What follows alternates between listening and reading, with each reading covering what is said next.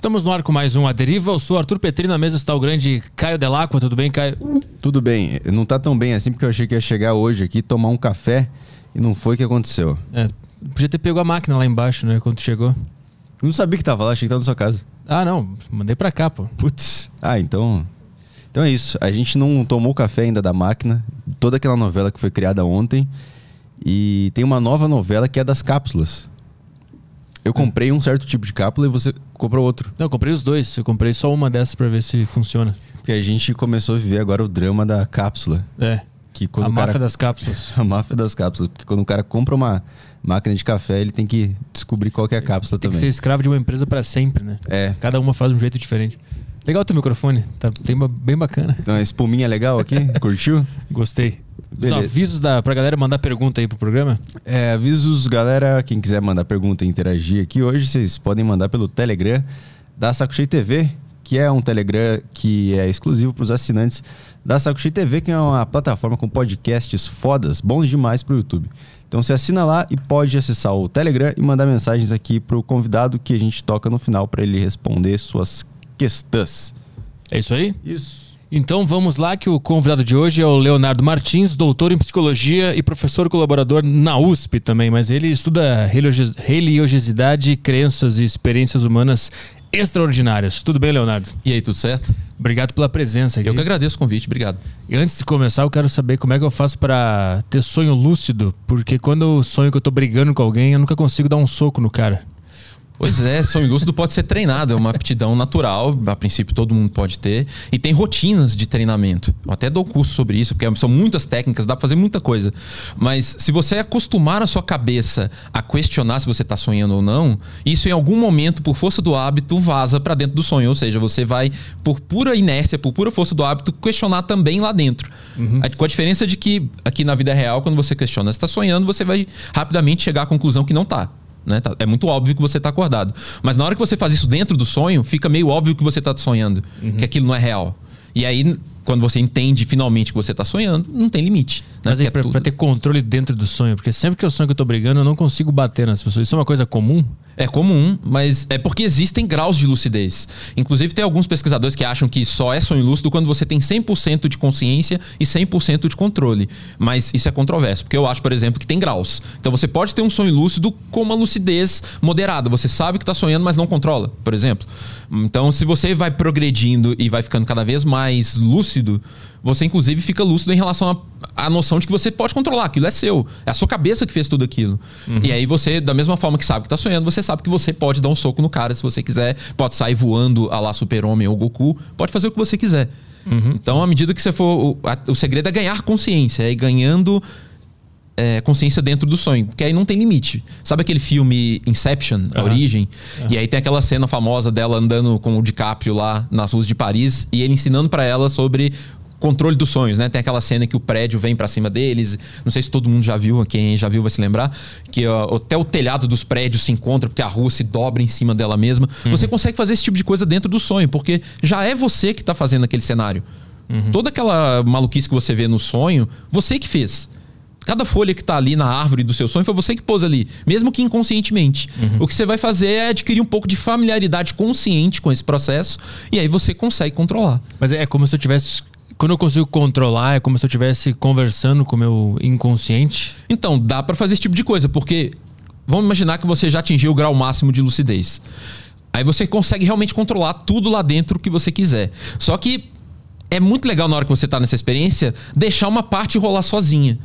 Fica mais divertido. Então, por exemplo, talvez eu possa contar meu primeiro sonho lúcido. Uhum, claro. que, que ilustre isso bem.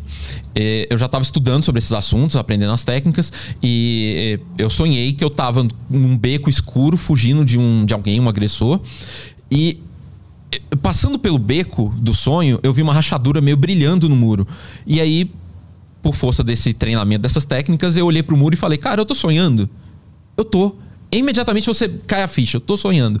E aí eu pensei, cara, eu não preciso mais correr. Não tô sendo ameaçado. Eu vou dar um pau nesse cara, no agressor. E aí eu me voltei pra ele e ele parecia um daqueles ah, personagens de filme de terror dos anos 80, sabe? Era um cara enorme, assim, corpulento, com uma camiseta regata branca suja de sangue e uma faca de açougueiro enferrujada. E com aquele olhar assim de eu vou te ferrar tudo. Falei, não, né? Não é ninguém real, eu vou dar um pau nesse cara. Só que aí eu pensei, e se eu, em vez de lutar com ele, de bater nele, que é muito fácil, já que sou eu que estou imaginando tudo isso, e se eu conversar com ele? Se eu trocar uma ideia com ele? Imagina, eu vou conversar com um personagem que está sendo controlado pelo meu inconsciente, vamos dizer assim. Uhum. Que não sou eu que estou controlando conscientemente. Aí eu cheguei para ele e falei assim, cara, por que, que você está me perseguindo? Aí ele abaixou a faca e falou assim: Não sou eu que estou te perseguindo, é Fulano. Aí falou um nome de alguém que eu conheço. E eu assustei tanto com a resposta que eu dei uns passos para trás no sonho, assim. Aí eu pensei, não, quando eu acordar, eu paro para pensar nisso. Agora vou, vou continuar me divertindo. Aí eu saí voando no sonho. Mas quando eu acordei, eu tive que levar isso pra terapia. Eu falei, ah, então. Ah. Essa pessoa que nunca veio à tona na minha terapia, nunca falei dela. E agora? Vamos, vamos investigar um pouquinho, já que veio essa pista, né? Uhum. No meu sonho. Então, entende que eu poderia ter controlado, eu poderia ter batido num cara, eu poderia inclusive ter trocado de corpo, entre aspas, com ele dentro do sonho, já que é tudo seu. A minha a minha consciência corporal podia migrar para aquele personagem. Eu podia me transformar nele se eu quisesse. Sim. Tranquilamente, uhum. podia fazer o que eu quisesse. Só que eu optei, porque achei mais curioso, conversar com ele. Eu deixei que o meu inconsciente continuasse controlando ele, em vez de eu conscientemente controlar. Então, os sonhos, eles, eles são algumas. É, eles são respostas. Eles são. O que, que é o sonho? Ele está tentando te avisar de alguma coisa? Está se organizando? O que, que é isso? Então, tem as visões populares, tem as visões históricas dentro da ciência e tem as visões mais atuais. Hum. Popularmente, você vai achar de tudo. Né? Desde que o sonho é um aviso, que o sonho uh, pode ser uma premonição, um contato com o mundo espiritual, tudo isso. A gente vem na história da psicologia, lá, Freud falando que sonho é realização de desejo e tal. Mas as teorias mais contemporâneas falam duas coisas, basicamente que o sonho serve para a gente organizar as memórias, os aprendizados do dia. Então, quando você dorme, é a hora que sua cabeça tem para fazer uma faxina, para organizar as gavetas, para colocar as coisas nos lugares certos. Inclusive, uma das principais perdas que você tem quando está com privação de sono é memória.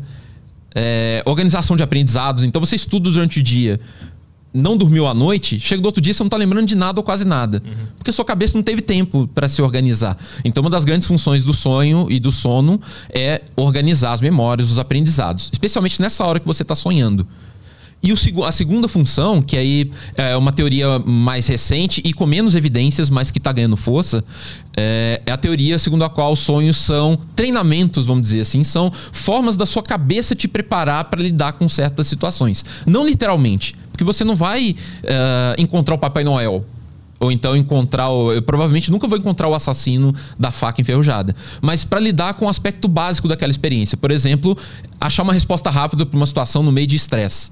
Isso você lida cotidianamente nos sonhos. Uhum. Né? Você está, sei lá, sendo perseguido por alguém, você está atrasado para a faculdade num sonho. Acontece um monte de coisas que, se você for olhar o que tem de básico ali, é você estressado tentando resolver um problema, tentando pensar no meio de uma situação estressante, por exemplo. Então, algumas teorias mais recentes colocam que o sonho também pode ser um jeito que a, que a nossa cabeça tem de nos treinar, de nos preparar para lidar com desafios da vida real. Uhum. Então, essas duas teorias são as que mais têm. Fazer um ensaio, né? Essa... É como se fosse um ensaio Isso. protegido. Uhum, que ali não tem nada que possa dar muito errado, né? Mas a principal teoria é essa, que tem mais evidência é essa, de que é um, um jeito da sua cabeça organizar as memórias. As memórias, uhum. os aprendizados do dia. Uhum. Mas aí tem, a, foram tem essa duas. segunda. Tem e... essa segunda que é a principal também.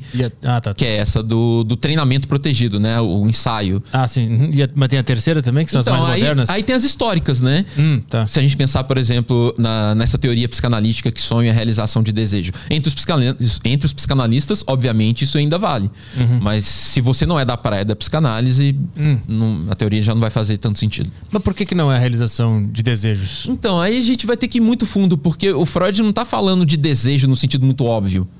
Sabe? Não é tipo, ah, você tem desejo de, de pegar aquela mina ali e você vai sonhar com aquela mina. Não é tão simples assim. A gente está falando de desejos inconscientes. Coisas que a princípio a pessoa nem saberia que hum. tem.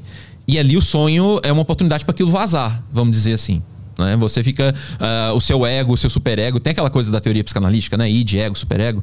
Então, enquanto o seu superego tá ali te segurando, dependendo do, se o desejo for muito recriminável e tal, e o seu ego tá tentando administrar a bagunça entre o id e o superego, no sonho o negócio tá corre uhum. solto, né? Então, Freud teorizava que o sonho é a realização de desejo. Mas do ponto de vista estritamente científico, é muito difícil, se não impossível, testar essa hipótese. Porque você sempre pode caso não encontre uma relação muito direta entre o conteúdo do sonho da pessoa e a suposta realização de desejo, alguém sempre pode argumentar: ah, mas é um desejo inconsciente. Por isso que você não consegue verificar. Tá lá no inconsciente, você não tem como acessar. Então é uma teoria que não dá muito para testar cientificamente, a, a? A tese caiu mais por falta de ter como testar e não porque provaram que não é caiu fora da psicanálise, se a gente puder dizer assim, porque dentro da psicanálise Sim. continua valendo, né? Mas uh, outras perspectivas de uma psicologia baseada em evidências, por exemplo, que é um movimento aí da psicologia de amparar suas teorias e técnicas só em coisas para as quais tem evidência científica robusta, aí de fato é uma teoria que não, não faz muito sentido. Uhum. Então, mas para dentro da psicanálise ela faz sentido, faz. mas é um, é um dos pilares fundamentais do negócio. Mas para fora, para as outras ciências, ela não teve como ser testada. É esse o ponto. É, para o restante da psicologia é uma teoria que não dá para testar Entendi. a princípio. Entendi. Mas por chute ainda é, pode ser que Então, é porque para psicanálise a ideia de teste é diferente. A, a psicanálise é uma teoria clínica. Então, o teste, vamos dizer assim, é clínico. Hum. E aí, quando o psicanalista, por exemplo, usa esses princípios e ele entende que, que ocorrem melhoras nos casos clínicos, isso é meio que como se fosse um teste da teoria. Fala, oh, tá funcionando, como é que os caras estão melhorando? Uhum. Né? Como é que tá fazendo sentido? Como é que a pessoa tá psicologicamente melhor depois de trabalhar os sonhos dela e tal. Isso, do ponto de vista científico, tem uma série de, de problemas aí. Né? Não é porque uma coisa funciona que ela está funcionando pelo motivo que você acredita. Uhum. Né? Mas é, é uma longa história. Uhum. Se a gente for pensar, então a gente pode separar que na psicanálise faz super sentido e fora dela já não faz tanto. Lá no, lá no teu sonho, tu conversou com o cara que estava te ameaçando, ele falou o nome de uma pessoa, né? Quem está te perseguindo é tal Sim. pessoa. Isso foi o quê? Foi um aviso? Foi um ensaio? Foi... Não, foi... Se, se, a gente pensar de um jeito. É indo pelo caminho mais simples, né, na ciência, a gente sempre tenta buscar a explicação mais simples. Às vezes a explicação mais simples não é correta, mas a gente tem que começar por ela. Né? A gente tem que lembrar que o conteúdo dos sonhos é, a matéria-prima dos sonhos, ela, é, ela vem da experiência. Né, a princípio, são as coisas do dia a dia, são uh, as coisas que você está pensando. A gente está aqui o tempo todo pensando coisas, né? Quando a gente está aqui acordado pensando, a gente costuma pensar em coisas que de alguma forma ou passaram pela nossa vida, ou são coisas que a gente quer fazer, enfim. São matérias-primas da nossa experiência. Não tem muito como a gente sonhar, a princípio, com coisas que não passaram pela nossa experiência. Né? Não tem como, sei lá, você sonhar com uma espécie alienígena de um planeta muito distante lá que você nunca viu e nem soube a respeito. Né? A gente vai imaginar e vai pensar em coisas com base no que a gente sabe. Por hum. isso que os ETs, por exemplo, dos filmes ou dos relatos por aí, sempre se parecem com coisas que a gente conhece, né? Hum. Ou eles parecem pessoas, ou eles parecem povos, entende? Uhum. Então a nossa cabeça ela tem que ter uma matéria-prima com base na experiência concreta do dia a dia. E com sonhos é a mesma coisa. Sendo assim, uh, é, é de se esperar que a matéria-prima dos sonhos, que as coisas que apareçam nos sonhos, sejam coisas do dia a dia também. Então, é razoável que eu tenha percebido em algum nível algum atrito com essa pessoa.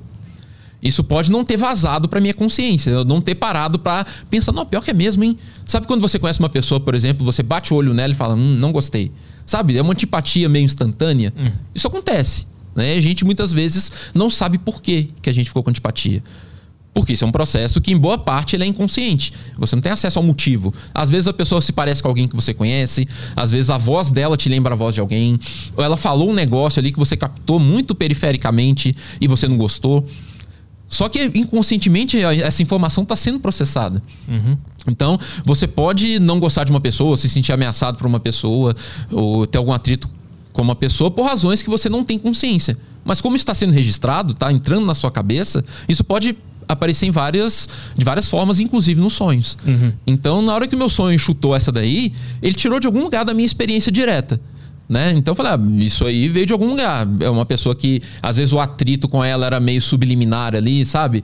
A pessoa me dava aquela alfinetadinha que eu quase não percebia, mas eu percebia, uhum. entende? E aí, não tendo consciência disso, o sonho me chamou a atenção para esse fato, porque essa informação no meu inconsciente, entre aspas, estava disponível, né? Lá no fundo eu sei por que, que eu tenho problema com essa pessoa. Só que aí, conscientemente, eu não tenho. Porque a gente tem essa coisa, a gente só tem acesso consciente a um pedacinho das coisas que estão se passando na nossa cabeça. Sim. É uma fração muito pequena. E aí o sonho só me deu uma colinha, ele me deu uma dica dessa instância outra aí, que é uhum. o inconsciente. Aí eu levei para terapia para ver se fazia sentido, porque poderia não fazer. Sabe, eu poderia descobrir na terapia, por exemplo, que da mesma forma como eu posso sonhar com um Pokémon e isso não tem nada a ver com a minha vida, ele pode ter falado que eu estava sendo perseguido por aquela pessoa e não estava. Hum. Né? Então o sonho pode ser tanto uma, uma ficção como uma, uma, um machucar o teu inconsciente que está tentando sair para tu resolver aquilo ali, tá? Então pode ser os dois. Pode ser os dois e pode ser outras possibilidades. Ah. Né? Uh, a gente tem que lembrar que quando a gente está sonhando, o nosso cérebro está funcionando de um jeito diferente, parcialmente diferente do que quando a gente está acordado. Por exemplo, tem uma área aqui, ó, bem nessa parte da testa nossa aqui, que dá essa voltinha que começa o cabelo, que é o córtex pré-frontal. Uhum. Essa área, entre outras coisas, ela está associada com o nosso julgamento, com a nossa atenção.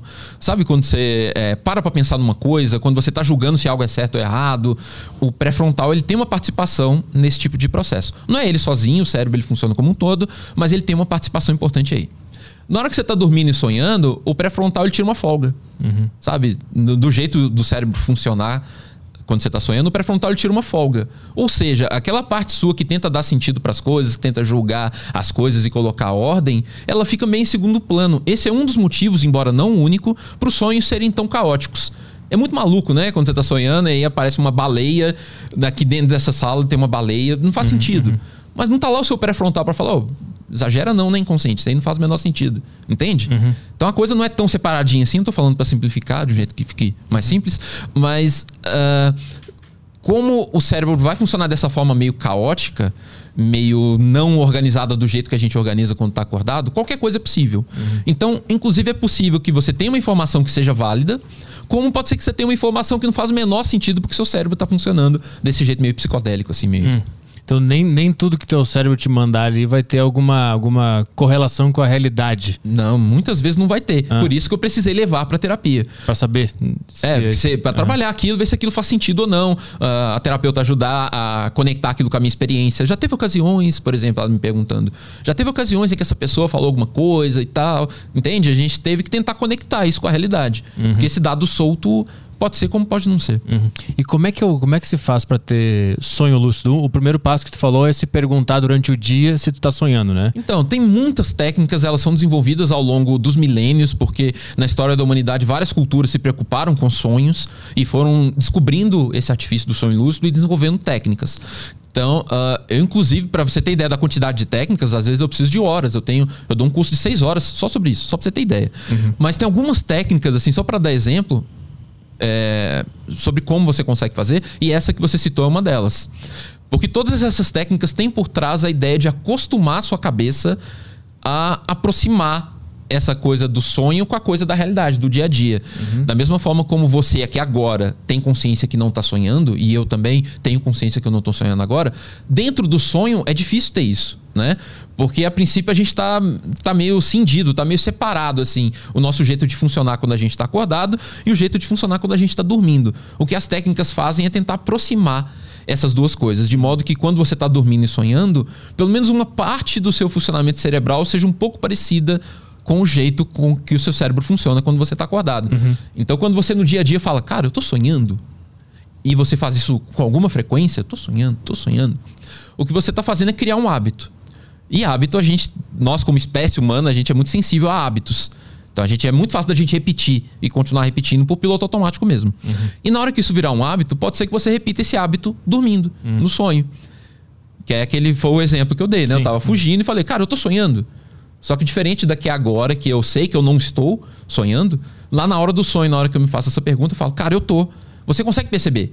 Falando do ponto de vista de quem passa por isso, você consegue perceber mesmo. Você olha para sua mão assim, a sua mão tá meio transparente. Você consegue colocar o seu polegar, o seu indicador, por exemplo, na palma da sua mão e atravessa, hum. sabe?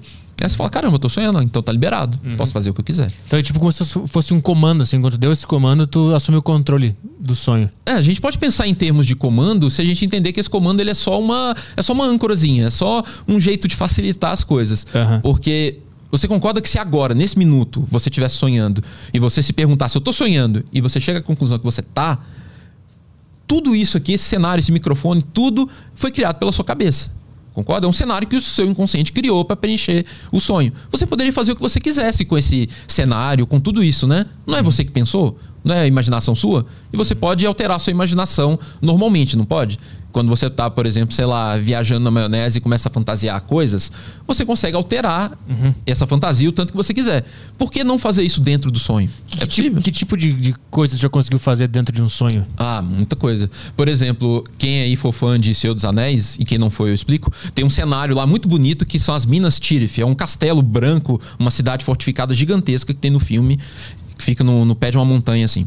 Eu cheguei num sonho que o cenário era parecido com aquela aquela tela do Windows dos anos 90, assim, Windows 98, era aquele gramado. Do XP. É, sei lá, o XP, Aham, acho que sim, era, né? eu lembro, aham. Era aquela coisa verde assim e o céu azul e mais nada. Aham. Eu cheguei ali e eu tive a lucidez. Eu falei, cara, eu tô sonhando. E eu falei, ah, tá muito chato isso aqui. Eu olhei em volta, só tinha aquela graminha verde e eu me lembrei de Senhor dos Anéis. Falei, não, eu quero esse cenário. Só que eu quis dramatizar um pouco, eu poderia ter feito sem dramatizar. Eu fiz assim com as mãos, assim, sabe? E, tipo, rise from your grave, assim. Aí eu fiz assim com a mão e a montanha começou a sair do chão, assim, uma montanha gigantesca. E o castelo começou a se formar ali. alguns pássaros voando em volta da torre do castelo e tal. Então, não tem limite pro que você pode fazer. Quem assistiu aquele filme A Origem, Inception, no título original, vai se lembrar, mais ou menos no começo do filme, quando o Leonardo DiCaprio tá ensinando a outra personagem lá, que eu esqueci o nome, como controlar o cenário dos sonhos. E aí ela começa a fazer alterações no ambiente e tal. É o tipo de coisa que dá pra fazer, porque na verdade já é você que tá fazendo aquele cenário. Você só assume controle consciente. Mas é legal só um detalhe que essas técnicas de sonho lúcido, como qualquer outra técnica que mexe com alteração de consciência, meditação, é, hipnose, qualquer uma dessas coisas, elas não são exatamente sem risco para todo mundo, sabe? Se você tem algum histórico de, de algum tipo de transtorno mental ou alguma questão em que a fronteira entre a fantasia e a realidade não é muito clara, por exemplo, transtornos psicóticos, né? A pessoa vê coisa, ouve coisa, tem delírios, né? É, pode não ser muito legal mexer com isso, sabe? Porque você, já existe um quadro clínico em que a pessoa tem um pouco de dificuldade de entender se é real ou não, se a pessoa está perseguindo ela de verdade ou não, se as vozes que ela escuta são reais ou não. Você mexer com isso, como as técnicas de sonho lúcido, ou de hipnose, ou de meditação às vezes mexem, isso pode, em teoria, ser perigoso. Então eu sempre tomo esse cuidado de é, falar que não é assim para todo mundo, sabe? E é verdade que acordar e anotar o sonho também é um, é um exercício? Sim, é outro exercício que a gente chama de diário dos sonhos. Aham. Então você, é, é sempre bom anotar e tal, porque isso, em primeiro lugar, te ajuda a lembrar. Você já tem aquele compromisso com você mesmo de, quando acordar, se lembrar do sonho. Então você já, mesmo não lembrando muito bem, só de você pegar aquele papel e fazer um esforço para lembrar, o negócio já começa a vir. E os alunos falam isso. Falam, ó, de fato, eu não me lembrava dos meus sonhos há anos e agora eu tô me lembrando. E depois, durante o dia, você lê esse diário né? Porque isso vai te dar, de novo, aquela aproximação entre a sua vida acordada e a sua vida dormindo. A ideia das técnicas é aproximar esses dois mundos. Porque dentro do sonho você vai ter que experimentar processos internos parecidos com estar acordado. Então esse diário também ajuda nisso. Então, se, se a minha mente é capaz de anotar um sonho e, e, ao fazer isso, lembrar de mais detalhes do sonho, o sonho vi- vira uma memória. Sim. É, ele ah, inclusive se consolida mais fortemente como uma memória. As pesquisas mostram que comparando com sonhos normais, os sonhos lúcidos eles são mais fáceis de se lembrar, eles são mais nítidos, as cores são mais fortes, eles são mais vívidos do que um sonho normal. Então, ele pode ser mais memória do que um fato que aconteceu na realidade, é isso? Não, é que eu tô comparando com sonhos normais. Sim, porque sim, sonho normal é. você lembra meio mais ou menos, dependendo da pessoa, né? Lembra mais ou menos, é Sim, só a gente sim, ir no entendi. banheiro, fazer Uhum, xixi, voltar, você já esqueceu. Sim. Sonho lúcido não, ele geralmente te acompanha por muito tempo, porque é muito vívido. Aham. E a gente sabe que um dos fatores que pesa na memória é a emoção. A emoção tem Aham. vários papéis na vida da gente, um deles é consolidar a memória. Então, quando uma coisa ela é muito impactante, você vai lembrar, você tende a lembrar muito mais fortemente dela. Uhum. Então, sei lá, se você passou por um assalto, é muito provável que você vai se lembrar daquilo o resto da sua vida. Uhum. Enquanto o seu o aniversário de 7 anos do seu primo, você não lembra. Porque, Uhum. né? Você só comeu um salgadinho ali e já esqueceu. Então, ah, pelo fato dos sonhos lúcidos eles serem muito mais legais, é muito mais emocionante, eh, você pode fazer um monte de coisa diferente, isso tende a ser mais emocionante. Então, como a memória muitas vezes está associada com emoção, fica mais fácil você se lembrar dele. Ah, eu tinha perguntado, mas no sentido assim de entender que no, no corpo, no cérebro, existe um dispositivo que está registrando sonhos como memórias, mas não Ah. é isso. É a, a emoção que foi gerada por aquele sonho que registrou como uma memória, é isso? Na Né? verdade, está tudo ao mesmo tempo, porque eu tô descrevendo um processo psicológico que ele tem um alicerce que é orgânico. Né? Então a gente tem uma área do cérebro, por exemplo, que é o hipocampo, fica mais ou menos no miolo aqui do cérebro, que ele tem uma participação ativa, tanto na memória quanto na emoção, na regulação emocional. Uhum. Isso, inclusive, ajuda a entender por que, que coisas muito emocionantes são mais fáceis de ser lembradas. Uhum. Né? Mas a gente ao contrário do, do senso comum, a gente sempre bate na tecla na ciência de que, por mais que áreas cerebrais elas tenham especialidades, é, o cérebro funcionando como um todo é que tende a explicar essas coisas. Então, a memória tem aspecto emocional, tem um aspecto cognitivo, que é você tentando dar sentido para a experiência. Então, não é uma área sozinha, uhum. sabe? Ela pode ter uma participação importante, mas é o cérebro como um todo que está trabalhando. E o que, que as pesquisas, a ciência fala sobre criatividade e sonho? Porque eu sei que tem, tem por exemplo, eu acho que a música Yesterday do, do, dos Beatles, o Paul McCartney, acho que ele teve a ideia sonhando. Ele sonhou com a melodia, acordou e anotou. Então, isso é muito comum. Tem alguns compositores clássicos, eu não lembro se foi Chopin. Eu posso errar, posso estar errando aqui, tá, gente? Pela memória. Falando de memória, né? Uhum. É, tem na história vários compositores, artistas, cientistas que sonharam com soluções para suas questões, né? O cara tava preso tentando fazer uma letra, fazendo uma melodia, e no sonho aquilo vem, ou então um cientista tava tentando achar uma formulação matemática lá e tava quebrando a cabeça, e dentro do sonho veio alguma coisa, ele trouxe. E aí é muito fácil a gente no dia a dia pensar, ah, foi um, sei lá, uma iluminação divina que se comunicou com o cara através dos sonhos. Mas se a gente pensar pela forma mais simples, já que os sonhos são você pensando enquanto dorme, tudo que foi importante para você é provável aparecer no sonho porque a gente continua pensando. Uhum. Né? Eu tenho os meus problemas nas minhas coisas da vida que eu vou dormir e aquilo aparece no sonho. Né? Tô com umas viagens para fazer aí, aí quase toda noite eu sonho que eu tô viajando, por exemplo. Só que, como o que eu tinha comentado que o cérebro funciona de um jeito meio diferente, quando você está sonhando em comparação com você acordado, é normal que você pensando naquela mesma situação, mas um pouco diferente, já que seu cérebro está um pouco diferente, podem vir respostas diferentes, entende? Uhum. É como se você estivesse olhando para o mesmo problema de um outro ângulo, de um outro ponto de vista. E aí Sim. podem vir umas respostas meio zoadas, mas podem vir umas respostas que Isso. Fazem sentido. Acho que o fato do córtex pré-frontal estar tá um pouco em segundo plano, tu consegue explorar todas as respostas então, possíveis para aquele problema. Inclusive respostas que a princípio você nem ia é. parar para pensar, talvez, Isso, né? Porque o teu julgamento já ia é, você já ia descartar, descartar né? né? Falar, não, isso aqui não, não rola, né? Uhum. Aí lá dentro tu vê tudo, exatamente é. tudo, todas as possibilidades. Ou pelo menos umas possibilidades meio psicodélicas, assim. Senão a gente cai na, ah. na ideia de que esses processos inconscientes, eles são automaticamente melhores. Não necessariamente. Pode vir um caos aí que não faz o menor sentido. Sim. Né? É uhum. É importante a gente ter esse lado é, racional que organiza os pensamentos também. Uhum. Só que a vantagem do sonho lúcido é que você pode vivenciar os dois. Né? Sim, sim, tu vê todas as possibilidades, não que elas sejam as melhores ou as mais racionais, mas tu vê tudo que, que existe naquele universo lá, do mais é, bizarro ao mais. Pelo menos que você, que o seu cérebro permite. É, né? claro, essas respostas que ele encontrou. Que ele conseguiu encontrar. Né? Entendi, né? por estar mais desativado, tu consegue ver tudo. Mas por que, que tu começou a estudar sonhos e tal? Isso tem a ver com as, aquelas, aqueles papos mais religiosos, de espíritos e ETs, etc? Ah, tem a ver com tudo isso, porque eu nasci em Pedro Leopoldo, que é a cidade natal do Chico Xavier. Geralmente o pessoal pensa em Chico Xavier como de Uberaba, né? Mas ele nasceu, cresceu e produziu boa parte da sua obra lá em Pedro Leopoldo.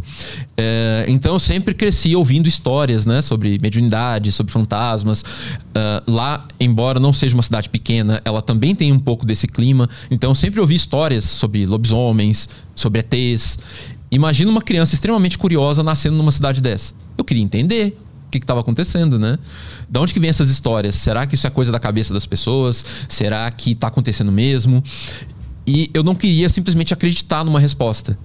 Sabe? Porque todo mundo tem uma resposta, né? Se você pergunta lá para sua tia mais velha, ela vai te falar que, que existe mesmo. Ou se você pergunta pro padre, ele vai falar que é isso ou aquilo. Ou se você pergunta para um cético, ele vai falar que é tudo mentira e loucura das pessoas eu não queria ter que acreditar, eu queria ter uma resposta que eu mesmo pudesse verificar.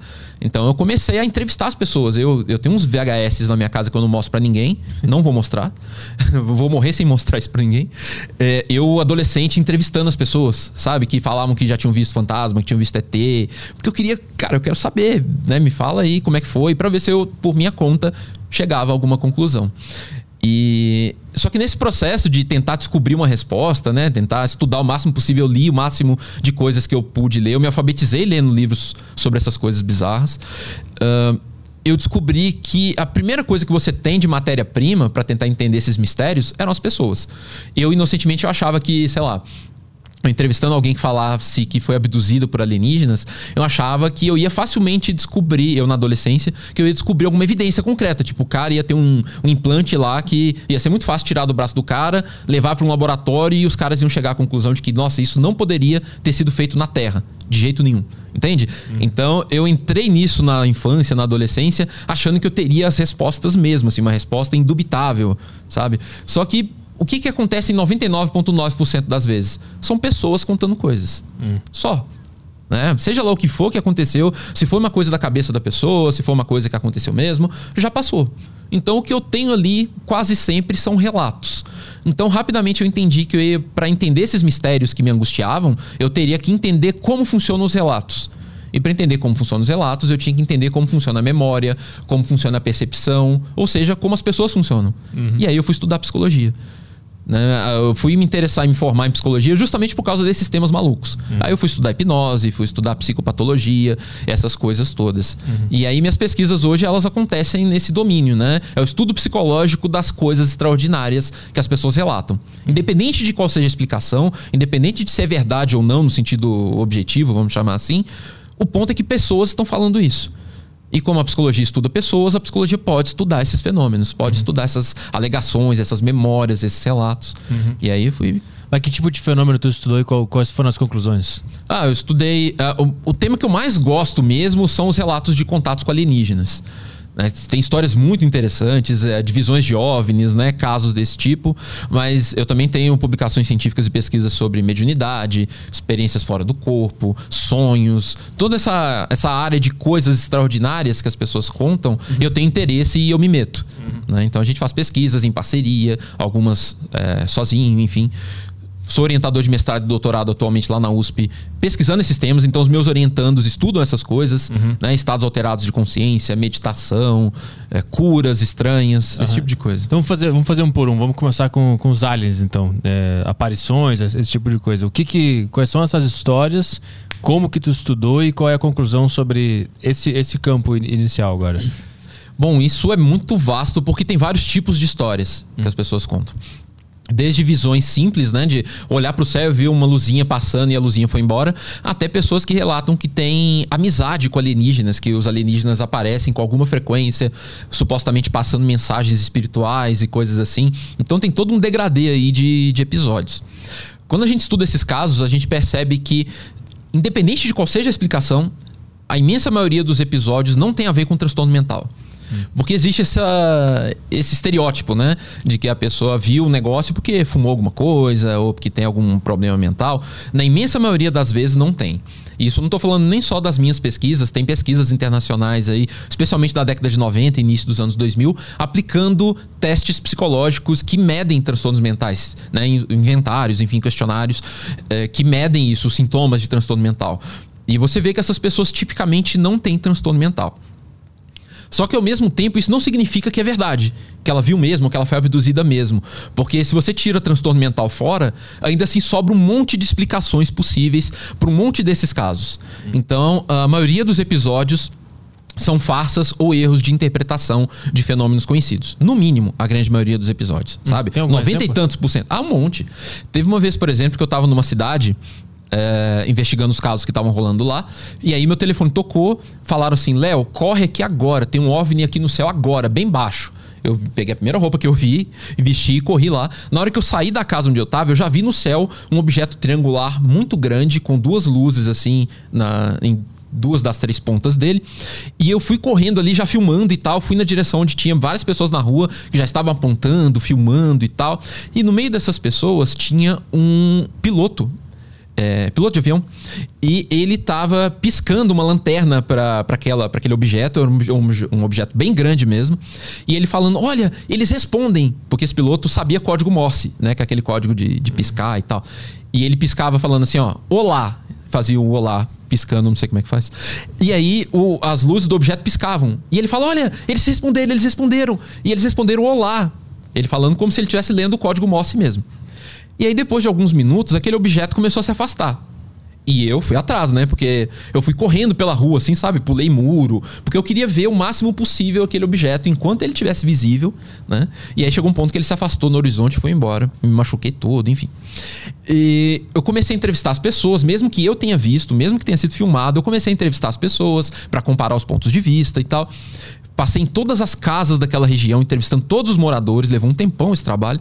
E aí tinha uma casa que a, o pessoal não me atendia. Eu batia na porta e eu via gente passando lá dentro assim, e o pessoal não abria. Falei, tem, aí tem coisa, né? Sempre que a gente investiga assim, a gente fica atento nessas coisinhas que podem ser reveladoras. Eu fiquei insistindo nessa casa dia após dia até a pessoa abrir. Abriu uma senhora e ela super com a cara fechada, assim, com o rolinho na cabeça, sabe? E eu falei, olha, a senhora viu alguma coisa? A senhora ouviu essa história de tipo, um objeto aí e tal? Ela virou para trás assim, fulano! Falou um nome Aí veio um menino de uns 13, 14 anos no máximo, com a cabeça baixa assim. Conta pra ele. Aí ele contou que aquilo era uma pipa que ele fez, um, uma pipa de mais ou menos um metro e pouco de altura, que ele colocou luzes de LED nas pontas e tal. Ele foi lá me mostrou, inclusive, o lugar que ele amarrou a pipa. Tava lá uma linha arrebentada. Então, na hora que eu vi o objeto se afastando, foi a hora que a linha arrebentou. Ela não aguentou suportar. E ele, inclusive, estava fazendo mais um, porque ele ficou tão animado com o sucesso da noite anterior, né? Da, daquela vez que ele já estava pensando na próxima pegadinha. Uhum. Então, assim, é, todo mundo foi enganado, inclusive eu. Assim, é claro que eu tinha na mente que aquilo poderia ter uma explicação convencional. Mas do ponto de vista de quem estava vendo, era um negócio espetacular. Sabe? É. E o piloto achou que era um código Morse, e as, as pessoas na ufologia têm muito essa ideia de que ah, pilotos são super bem treinados, eles conseguem identificar qualquer coisa que vê no ar, né? Piloto é ser humano também. Então tá passível de erro também, ainda que sejam pessoas treinadas e competentes. Uhum. Sabe? Então, uh, esse é um exemplo de um erro de interpretação de um fenômeno que enganou dezenas de pessoas ali. E tem coisas que são fraudes, abertamente fraudes, né? A pessoa que está te contando a história, ela não vivenciou aquilo. Ela está só inventando por alguma razão né? Pra querer aparecer, seja louco que for. Mas aí a, a, o teu trabalho é da, dentro da psicologia é descobrir as razões que fizeram essa pessoa inventar essa história? Tem muitos, muitos ângulos possíveis na psicologia que a gente pode estudar. A gente pode estudar o ponto de vista da pessoa, ou seja, o que, que aquela experiência significou para ela, como que aquilo impactou ou não a vida dela, nesse sentido, eu tô focado mais na pessoa do que na experiência. Tô mais focado no contexto, às vezes o impacto que aquilo teve na família ou no grupo religioso dela. Uhum. E tem o outro tipo de pesquisa que a gente quer entender o que aconteceu de fato. Independente do impacto que teve na pessoa, o que, que aconteceu na real? Uhum. São dois tipos de pesquisa que a gente faz ao mesmo tempo. Uhum. E aí as conclusões vão, vão depender da, do uhum. objetivo ali. Tu, tu, estudou alguém que teve algum caso de abdução? Ah, sim. Bastante. E, e, dá um exemplo de alguma história. O que foi concluído dessa ah, história? Bastante. É... Ah, é porque são muitos, eu tô vindo vários na minha cabeça aqui ao mesmo tempo. Teve uma moça, por exemplo, que ela conta que acordou sentindo o cabelo dela sendo puxado assim para trás, né? Você tem um cabelo um pouco comprido, você pode imaginar como é você acordar tendo o cabelo puxado para trás. E ela conta que na hora que ela abriu os olhos e para tentar reagir àquilo, ela percebeu que o corpo dela estava paralisado, ela não conseguia se mover, ela só conseguia mover os olhos. E ao redor ali da cama, ela viu seres de baixa estatura e uma luz azul meio difusa no quarto inteiro. Ela conta que ela tentou gritar e a voz não saía. Até que ela começou a perceber, segundo ela, tá? Não tô falando que aconteceu de verdade ou que não aconteceu, eu tô vendendo peixe do mesmo, do mesmo preço que eu comprei. Ela conta que começou a flutuar da cama em direção ao teto e os seres teriam flutuado junto com ela, atravessaram o teto, chegaram numa luz lá no céu e lá dentro eles colocaram ela numa espécie de caixão de vidro, um invólucro assim, um retângulo que parecia de vidro, com uma espécie de mangueira que parecia uma bomba de ar na barriga dela.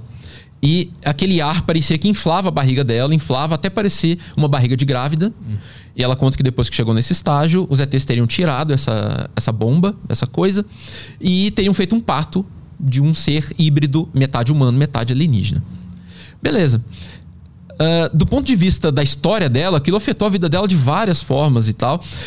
Mas pensando também do outro lado, o que de fato aconteceu, a primeira coisa que já me chamou a atenção de cara foi a semelhança enorme daquilo com um fenômeno que a gente chama de paralisia do sono. Né? Que é um fenômeno da fisiologia do sono mesmo, em que você acorda, não consegue se mover, geralmente você só consegue mover os olhos, não consegue gritar, não consegue fazer nada, e você pode ter alucinações, tanto visuais quanto táteis. Você pode sentir o seu corpo sendo tocado, como ela relatou o cabelo sendo puxado, você pode ver coisas ao redor da sua cama, e aí depende da cultura em que você está, você vai ver coisas coerentes com aquela cultura. Então, se você é do norte da Europa, você vai ver duendes, se você é do interior do Brasil, você pode ver uma figura folclórica que é a pisadeira que é uma parece um misto de demônio com bruxa. Uhum. E nos meios urbanos no Ocidente é comum você ver alienígenas, porque isso é que é esperado. É isso que a gente escuta que acontece com as pessoas quando elas ficam paralisadas. Né? Então já parecia muito com paralisia do sono. Perguntei mais para ela sobre a rotina da vida dela e fatores que a gente sabe que aumentam a chance de você ter uma paralisia do sono. E todos esses fatores estavam lá na história dela. Inclusive histórico na família também, de muita paralisia do sono e tal. Só que quando a gente estuda essas coisas supostamente paranormais, a gente tem que estar muito atento ao que circula na cultura sobre aquele assunto. Porque as pessoas podem beber inconscientemente até de várias fontes, filmes, séries, o que for, né? E aquela cena da, da bomba no, no umbigo dela, soprando a barriga, eu imediatamente reconheci a cena lá no meados da, daquela série Arquivo X, numa das temporadas do meio, acontece exatamente a mesma coisa com a personagem Dana Scully, que é uma das principais, né? Ela é abduzida, os ETs colocam uma espécie de, de mangueira na barriga dela, aquilo enche e ali depois ela tem o parto do ETzinho. E aí eu perguntei para essa suposta abduzida, né? Falei, e aí, você assiste filme, assiste série sobre essas coisas? Falei, não, não assisto muito e tal, não tenho tempo. Só que quando eu era criança eu assistia uma série que eu adorava, Arquivo X. Né? Aí as coisas vão se encaixando, entende? Uhum. Então eu não estava lá para ver o que aconteceu, né? Eu não vi ela dormindo e tendo a paralisia, mas a gente vai tentando juntar elementos como se fosse um detetive mesmo, não um Sherlock Holmes mesmo, tentando juntar pistas para chegar numa conclusão que seja mais plausível possível de acordo com aquelas pistas. Uhum. Então, nesse caso, por exemplo, é muitíssimo provável que ela tenha tido uma paralisia do sono e que, como a nossa memória ela resgata coisas desse pacote aí que é meio atemporal, né? Você pode lembrar de um coleguinha da, da sua rua que você não vê há 20 anos e de repente você sonha com o diabo do moleque. Uhum. Né? É normal acontecer isso. Uhum. Então, não é absolutamente surpreendente que ela se lembrasse de uma cena de arquivo X, que aquilo viesse uhum. no sonho. Mas isso afetou a vida dela? Bastante. E isso a gente vê nos abduzidos em geral. Tem, por exemplo, uma, uma norte-americana que eu conheci uma vez, que ela fez uma esterectomia. Hum. Ela Isso. fez uma cirurgia pra, de retirada do útero. Ah. Porque é, nas experiências recorrentes de supostas abduções que ela tinha, ela passava por esse mesmo tipo de processo, embora sem a mangueira, de ser engravidada pelos alienígenas e usada como Outra barriga mangueira. de aluguel, né? Outra mangueira. Pois é. e aí, ela, para tentar parar essas experiências, ela tomou essa medida radical. Uhum. Ela retirou o útero, cara sem ter nenhum problema no útero. Esse tipo de cirurgia acontece quando a pessoa tem um tumor, alguma coisa, Sim. né? Uhum. E ela retirou o útero e surpresa ou não, as abduções não pararam. Hum. Ela continuou tendo essas mesmas experiências. Então eu a conheci bastante aterrorizada e tal. É, então afeta muito a vida das pessoas. Tem gente que para de ter relacionamentos afetivos. Porque entende que se os ETs supostamente abduzem a pessoa quando ela tá geralmente na cama, dormindo, quem tá junto lá vai também, né?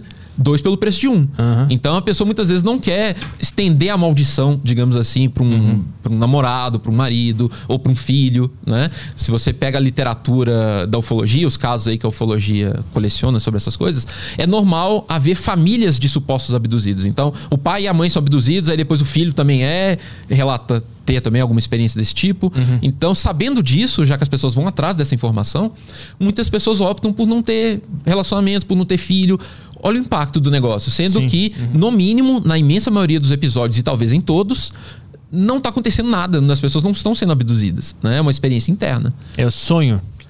Então, tem, como eu tinha comentado, né, que são vários tipos de experiência cada uma vai ter uma possível explicação. Ah, Mas sim. a paralisia do sono é uma explicação para uma grande parcela dos casos, não para todos. De abdução, né? De abdução, uhum. especificamente, mas não para todos. Uhum. Porque tem pessoas que relatam ter sido abduzidas durante o dia, eh, ela estava pescando ali, aconteceu, ela estava dirigindo na estrada e aconteceu. Então, cada caso é um hum. caso. Mas a paralisia do sono, ela, ela parece ser responsável por uma grande parcela. Mas é quando o cara está acordado, como é que se explica? Então, a gente vai ter que ir atrás das evidências e ver o que acontece. Já teve caso, por exemplo, que era mentira, mentira descarada mesmo. Teve um cara aí, por exemplo, um caso que eu conheço, que o cara deu um perdido aí, né? É, o cara era casado, o cara deu um perdido, ficou vários dias fora aí e tal, com umas meninas. Uhum. E aí voltou para casa, lembrou que tinha que voltar para casa, que tinha que dar uma justificativa, e o cara falou que foi abduzido. E o cara, assim, manteve, sabe, a história, por, uhum. por anos, assim. Uhum. Tal, deu até entrevista. Então, é, cada caso é um caso. Tem pessoas, por exemplo, que podem cair nesse estado de, de sono e de paralisia durante o dia. A gente não vê tantos casos de pessoas, por exemplo, que caem no sono dirigindo uhum. na estrada. Então, a gente tem que considerar, por exemplo, essa possibilidade e há casos isolados em que isso acontece. Uhum. Tem casos isolados, por exemplo, em que a pessoa não teve uma memória inteira de uma abdução, só aconteceu alguma coisa estranha. Por exemplo, ela estava lá dirigindo e ela sabe que de onde ela está até a casa dela deveria levar uma hora, por exemplo. E aí ela chegou na casa dela e viu pelo horário que tem três horas que ela estava dirigindo. Falou, ué, mas onde foram parar essas duas horas, né? Eu deveria ter chegado duas horas atrás. Então fica esse mistério e tal. Ela dá uma gugada ali, começa a pesquisar e vê o pessoal da ufologia falando que os ETs gostam de apagar a memória da pessoa. Hum. Aí o que, que ela faz? Ela vai procurar uma hipnose regressiva que é o que muitas vezes se faz nesse meio da ufologia. E a gente sabe que a hipnose, entre outras coisas, ela tende a produzir falsas memórias. Falsas memórias são memórias de coisas que não aconteceram. Então a sua mente fantasia um negócio e aquilo aparece para você na hipnose como se fosse uma memória real. Então a pessoa acredita mesmo, porque é muito realista. Né? Eu já fui hipnotizado um milhão de vezes, vem mesmo imagens na sua cabeça e tal que parecem memórias. E como a gente está num contexto aqui na cultura que ensina pra gente o que, que os ETs fazem quando abduzem pessoas, se eu te perguntar, você sabe. Ah, eles fazem experimentos sexuais, o pessoal fala de sonda anal, não sei o que, não sei o que. Todo mundo tem uma imagem é. né, do que acontece. E aí, no meio lá da hipnose, a pessoa preenche esse buraco, esse vazio com essa informação que ela aprendeu. Só que do ponto de vista dela, é uma memória extremamente realista. Hum. Né? Isso por uma parcela das vezes acontece. Então, muitas, muitos relatos de abdução, na verdade, são falsas memórias uhum. na hipnose. Mas isso não explica todos os casos. Então, cada uhum. caso é um caso. Estou te falando Sim. a maioria dos fenômenos que gera uma boa parte dessas experiências. Eu quero continuar falando sobre falsas memórias, mas uh, antes uh, me surgiu uma dúvida quando tu falou da família, que o pai é abduzido, depois a mãe, depois os filhos. Como é que você explica isso? É, é, é sugestão que está acontecendo na casa ali, que as pessoas começam a ter também isso? Então, fazendo a ressalva de que a gente tem que olhar o caso a caso, vamos olhar na média. Uhum. Na média, esse tipo de coisa acontece, dessa sugestão coletiva. Mas muitas vezes, quando eu entrevistei famílias de supostos abduzidos, na verdade, essa convicção ela não era sustentada pela família inteira. Já aconteceu isso em casos que eu entrevistei. Era uma pessoa da família que achava que todo mundo estava sendo abduzido. Uhum. Sabe? O marido achava que, ah, não, isso aí eu acho que é sonho e tal. A, a criança lá, o adolescente falava, ah, não, isso aí é coisa da minha mãe. Uhum. Sabe? Então, muitas vezes, quando a gente ouve falar de famílias de abduzidos, a gente costuma vir falar da perspectiva de uma pessoa, falando que a família inteira está sendo abduzida. Uhum. E muitas vezes não é. Né? Muitas vezes é só uma pessoa que está passando por aquilo e interpretando retroativamente outros episódios da família. Sabe? Por exemplo, a mulher lá. Eu falo mulher porque mais ou menos quatro a cada cinco pessoas abduzidas são mulheres. Isso a gente pode discutir por que, que acontece, mas quatro entre a cada cinco abduzidos, quatro são mulheres, mais ou menos na média. E aí a mulher tem a convicção lá que está sendo abduzida, por exemplo, e aí ela fala: ah, meu filho também, eu acho que ele já é abduzido e tal. Aí você pergunta por que você acha isso? Ah, de vez em quando ele acorda gritando, então deve ser a hora que eles devolvem ele. Teve um dia que ele sumiu, que a gente não conseguia achar ele, a gente só achou ele uma hora depois. E ele apareceu, eu perguntei onde é que ele estava, ele não sabia dizer. Entende que é uma interpretação? Uhum. Que ele podia, sei lá, estar tá em qualquer lugar, ele estava aprontando alguma coisa e não quis contar, uh, ele acorda gritando porque ele tem pesadelos. Uh, muitas vezes os filhos ouvem dentro de casa os pais contando, né, da, das suas experiências, dos seus sonhos e tal. Isso pode afetar as experiências deles também, eles podem sonhar com aquilo porque estão ouvindo os pais falando, uhum. percebe? Então existe a coisa da contaminação cultural, que é bastante óbvia, tanto direta do pai, da, da mãe pro filho, quanto na cultura. Né? Basta a gente estar tá aqui vivendo onde a gente está, aqui em São Paulo, por exemplo, para a gente ter uma visão, uma noção interna do que é uma abdução. Uhum. Essa contaminação pode ser direta ou indireta. E por que, que mais mulheres relatam ser abduzidas? Então, isso é uma coisa que aparece nas pesquisas. Vamos tentar entender por quê. Não existe uma explicação muito científica fechada para isso.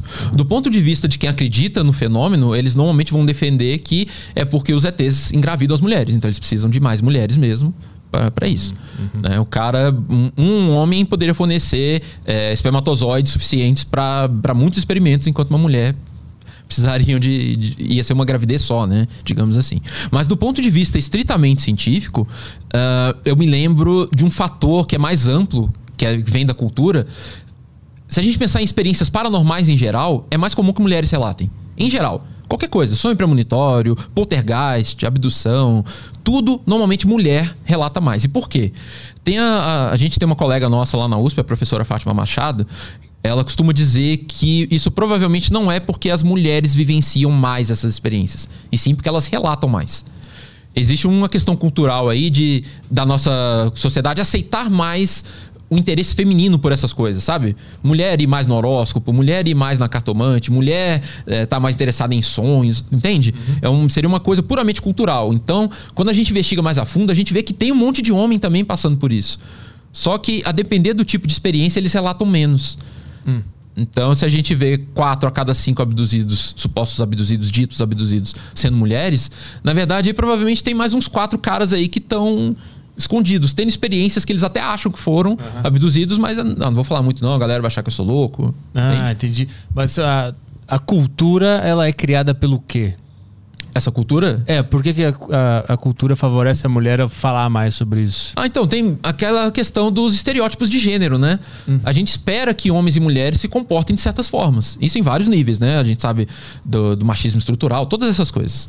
Então, uma das coisas que está ligada ao estereótipo cultural de gênero parece ser essa questão das experiências paranormais. Parece que mulher é mais sensitiva. A gente não ouve falar essas coisas? Ah, sim, a mulher sim. é mais sensitiva, mulher é mais. Sim. E aí o pessoal que é, que é machista e tal fala: ah, a mulher é mais crédula, vai no cartomante, não sei o quê, não sei o quê. Então. É a, a hipótese é de que as mulheres se sentem mais à vontade por conta desse estereótipo para uhum. relatar as coisas. Então, na hora que o cara tem uma experiência que ele acha que é, ele foi abduzido ou que ele teve um sonho premonitório e tal, mas a gente tá aqui nessa cultura, a gente sabe que isso é esperado de uma mulher, a chance do cara relatar é um pouco menor. O cara fica meio sem jeito de falar. Uhum. Ou então ele fala só pros brothers ali mais perto e tal, mas ele não espalha com uma facilidade que uma mulher possivelmente faria. É que a pergunta é: o que vem primeiro, a cultura ou a experiência? Ou, ou o que acontece? Pois é, nesse caso, se a gente, se essa hipótese estiver correta, a experiência vem primeiro no sentido de que está todo mundo vivenciando, homens e mulheres. Então a pergunta talvez seja o que vem primeiro, a, é, a cultura ou o relato? O fato de falar daquilo. Aí ah, possivelmente a cultura. Né? Porque tem papel de gênero, essas coisas todas. Então, hum. isso pode aumentar ou diminuir a probabilidade de alguém se sentir encorajado de falar. Hum. Entende? É muito mais fácil, na nossa cultura, uma mulher falar que, que foi na cartomante e tal. As, as pessoas toleram muito mais de boa do que um cara falar. Isso está mudando e tal, né? A gente espera que esses papéis de gênero sejam flexibilizados, enfim, para todas as áreas. Mas a gente ainda vê algumas pessoas, homens, por exemplo, eu sempre entrevistei muito homem também, né? Os caras ficam muito constrangidos de falar dessas coisas. Eles ficam muito naquela de, ah, eu não sei, né, cara, tá, não gosto muito de falar disso. Já a mulher, não, ela senta e fala, menino, eu tenho que te contar um negócio. Aí ela começa a falar. Você vê que ela tá muito mais à vontade, em média. Uhum. Isso pode variar e tal, mas na média, os uhum. caras ficam muito sem graça de falar dessas coisas. Uhum. E para falar de falsas memórias, é, é, a gente pode confiar nas nossas memórias? O que, que, são elas, então, se a gente não pode confiar? Por que, que serve? Então. Memória. A, então, a gente pode confiar na média. Sabe, para coisas simples assim.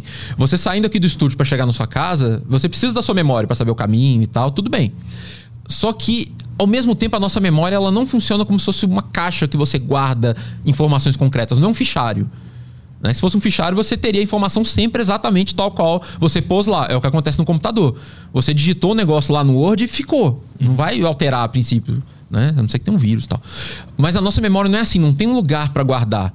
O que o seu cérebro faz quando você se lembra de uma coisa é recriar ele reedita a experiência, sabe? Ele evoca de novo, ele produz de novo uhum. aquela experiência. É como se, entre aspas, toda vez que você se lembra do seu aniversário de 8 anos, o seu cérebro alucina o seu aniversário de 8 anos. Ele cria uma imagem interna, mas ele está criando. Aquela imagem não está lá guardada como se você fosse um computador. Não tem lugar para guardar. Não é, um arquivo, não é um arquivo, é uma... Não é um arquivo. Um holograma. É, é um holograma criado a cada vez que você tenta se lembrar do negócio.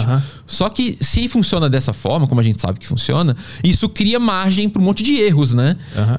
Então, uh, você na verdade vai se lembrar estando com uma camisa que você não tava. Você ouviu uma história depois sobre o seu aniversário de 8 anos, o seu cérebro já pode incorporar aquilo. Uhum. Vou dar um exemplo concreto. Uh, meu pai, Olha eu contando história aqui, não sei se meu pai tá ouvindo isso, mas. Uh, meu pai, quando ele era mais novo, ele participou de uma peçazinha de teatro lá na minha cidade. é, em que ele tava com. Ele tinha uma cena lá que ele punha um vestido vermelho e uma peruca loira e aparecia no palco lá, falava alguma coisa e saía. E teve um dia na família que o pessoal tava zoando por causa disso, né? Contando a cena, rindo dele fazendo aquele papel e tal. E aí eu comecei a rir também, comecei a zoar. Falei, nossa, você tava ridículo mesmo e tal. Parecia que tinham visto um fantasma. Todo mundo me olhou com aquela cara assim: Leonardo, você não tava lá. Aí eu, como assim eu não tava lá? Claro que eu tava, eu me lembro. Eu, inclusive, falei quem tava sentado do meu lado. Falei, minha mãe tava aqui, a minha tia e tal. Eu descrevi a cena inteira. E todo mundo ficou, não, mas você não tava lá. Eu até tenho uma tia espírita e ela falou: ah, talvez você estivesse em espírito, né? Já gravitando ali em torno da família onde você iria reencarnar e tal. Mas esse tipo de explicação, como ela nunca me confortou, eu fui atrás. Eu já, tava, já era adulto quando esse episódio aconteceu. Lá na minha cidade tem um arquivo histórico de coisas da cidade e tal, e eu fui atrás. E uh, estimando mais ou menos o ano em que aconteceu, e eu peguei essa informação também dos meus pais e tal, eu consegui imagens do lugar. E o lugar era completamente diferente do que eu me lembrava. Uhum. Eu tô te contando agora, eu tô vendo a cena na minha cabeça. Uhum. A poltrona que eu me lembrava, ela era uh, de. Uh, como é que fala? Couro vermelho, um couro meio vinho, assim. E as cadeiras na vida real, elas eram de madeira marrom. O palco, ele tinha um certo tamanho, ele era de uma madeira clara e na vida real ele era de uma madeira escura. Na minha cabeça eu tinha uma cortina vermelha e na vida real não tinha cortina nenhuma. Entende? Uhum. Então, assim, o que provavelmente aconteceu? Eu, quando eu era muito mais novo, eu ouvi essa história, porque essa história sempre foi contada na minha família. Eu criei uma imagem mental da cena, né? As pessoas iam contando, ah, seu pai vestido lá com a peruca, eu fui criando uma imagem. Eu fui, da mesma forma como eu tô te contando a história, você deve estar imaginando a cena, a cena, eu fiz a mesma coisa. Uhum. Só que, passados os anos, eu meio que esqueci daquela vez que eu ouvi, né? Eu não vou lembrar de cada vez que eu imaginei alguma coisa na minha vida. Então, na hora que as pessoas começaram a contar, eu comecei a me lembrar daquelas imagens. Só que sem saber que aquelas imagens tinham sido criadas por mim mesmo. Uhum. Né? De, foi uma imaginação minha de anos atrás. Só que para mim ela aflorou como uma memória. Entende? É uma falsa memória, assim, com todas as características de uma falsa memória. Só que para mim era uma memória verdadeira. Uhum. É o que acontece em hipnose. Você vai ter imagens vindo na sua cabeça, parece que é um negócio meio involuntário, meio automático. Você tá lá quieto e de repente vem um negócio na sua cabeça, assim, muito claro, muito nítido. E você não tem consciência de que foi você que criou aquela imagem. Você pode ter criado ele em outro momento, inclusive. Uhum. Como foi o caso da moça que eu falei, que provavelmente veio de arquivo X. Uhum. Né? Mas, mas, isso aí. É, é, eu li em algum livro alguma vez sobre, sobre uma menina lá que criou uma falsa memória que tinha sido abusada, depois ficou provado que não era. Isso é muito foda da gente saber que não pode confiar na memória. Isso muda completamente o paradigma da, da existência humana, de tudo que a gente vive, lembra, relata, até pro direito. Isso muda muita coisa para julgamentos e tal. O que, que, que, a gente faz com essa informação? Tipo, a gente então, para cara, um pouco. Não, a gente tem que lembrar que, na média, a nossa memória ela tem um nível de exatidão que serve sabe? Você não, provavelmente não vai se perder indo para casa. Sim, mas são coisas mais curtas, né? então, né? Mais... coisas mais curtas ou coisas, por exemplo, o seu aniversário de 8 anos. Você pode ter uma imagem mental dela. Mas sabe, você pode saber que ela provavelmente está distorcida. Isso uhum. não vai ter nenhum grande problema. Uhum. O máximo que vai acontecer é você ter colocado uma tia a mais que não estava uhum. no dia, entende? Um presente que você não ganhou não foi nesse aniversário, foi no outro. Uhum. Mas quando tem alguma consequência muito séria, por exemplo, incriminar alguém, Aí tem uma consequência prática que a gente tem que ficar mais esperto, é. né? Uhum. Sabendo que a memória é falível do jeito que ela é, uhum. não ter tanta certeza, sabe? Uhum, uhum. E não confiar estritamente na memória. Por isso, o direito sabe disso, né? A, a, o testemunho é o tipo de prova mais fraco que tem. Uhum. Porque as pessoas podem se lembrar errado, enfim. Mas isso também não afeta as histórias que a gente conta para nós mesmos e causam é, depressão, talvez é, uma tristeza absoluta, porque tu fica. Tu viveu alguma coisa e criou uma história que não é o que aconteceu de verdade, e isso te afeta hoje. Talvez isso seja meio o caso da abdução lá, das pessoas acharem tanto que foram abduzidas que criaram uma memória e isso afeta a vida delas, né? Como é que a gente pode cuidar para não para não criar falsas memórias? Se, se, tem como fazer isso? Não tem como muito fazer isso porque é um processo automático, né? Como não tem um lugar para guardar a memória, sua memória vai estar tá sempre se reinventando. Então é, na, é, parte natural do processo você ter falsas memórias. O que acontece é que na maioria das vezes você não tem oportunidade de verificar que ela é uma falsa memória, né? Você se lembra da sua tia no seu aniversário de 8 anos, ela não estava lá, azar. Você nunca vai ir atrás dessa informação e tal, nunca vai questionar. A questão é que uh, a psicoterapia, por exemplo, ela serve para isso. Quando o terapeuta pede para você contar sua vida toda de novo, ou para contar aquela experiência que foi traumática e tal, é um pouco para isso, é para ver ali o que que pode ser ressignificado, o que que pode não ser bem assim, você tá contando de um jeito e talvez não tenha sido tão assim, uhum. entende? Uhum. Então o psicoterapeuta ele sabe que a, que a gente reedita as memórias, que a gente dá um peso maior ou menor para certas coisas. Então assim, a implicação prática disso é a gente ficar de sobreaviso para a ideia de que as coisas que a gente se lembra, elas podem não ser exatas, tem uma boa probabilidade de não ser. Para aquelas situações que não vai afetar a nossa vida, deixa quieto. Uhum. Né? O que, que tem se a sua tia não estava lá mesmo? Mas para situações que afetam um trauma ou qualquer coisa assim, uma lembrança de um abuso, enfim, aí você tem que tomar esse cuidado. Pode ter acontecido? Pode mas pode também não ter. Uhum. Então vamos olhar para essa memória com, com cuidado, com devido respeito, uhum. assim, pela, pelo jeito do cérebro funcionar. Então, quando na terapia lá o profissional ele, ele resgata a tua vida anterior, a tua infância e tal, na verdade ele está perguntando para tua mente o que, que a tua mente registrou dessa fase toda. Como é que a tua mente registrou a tua história?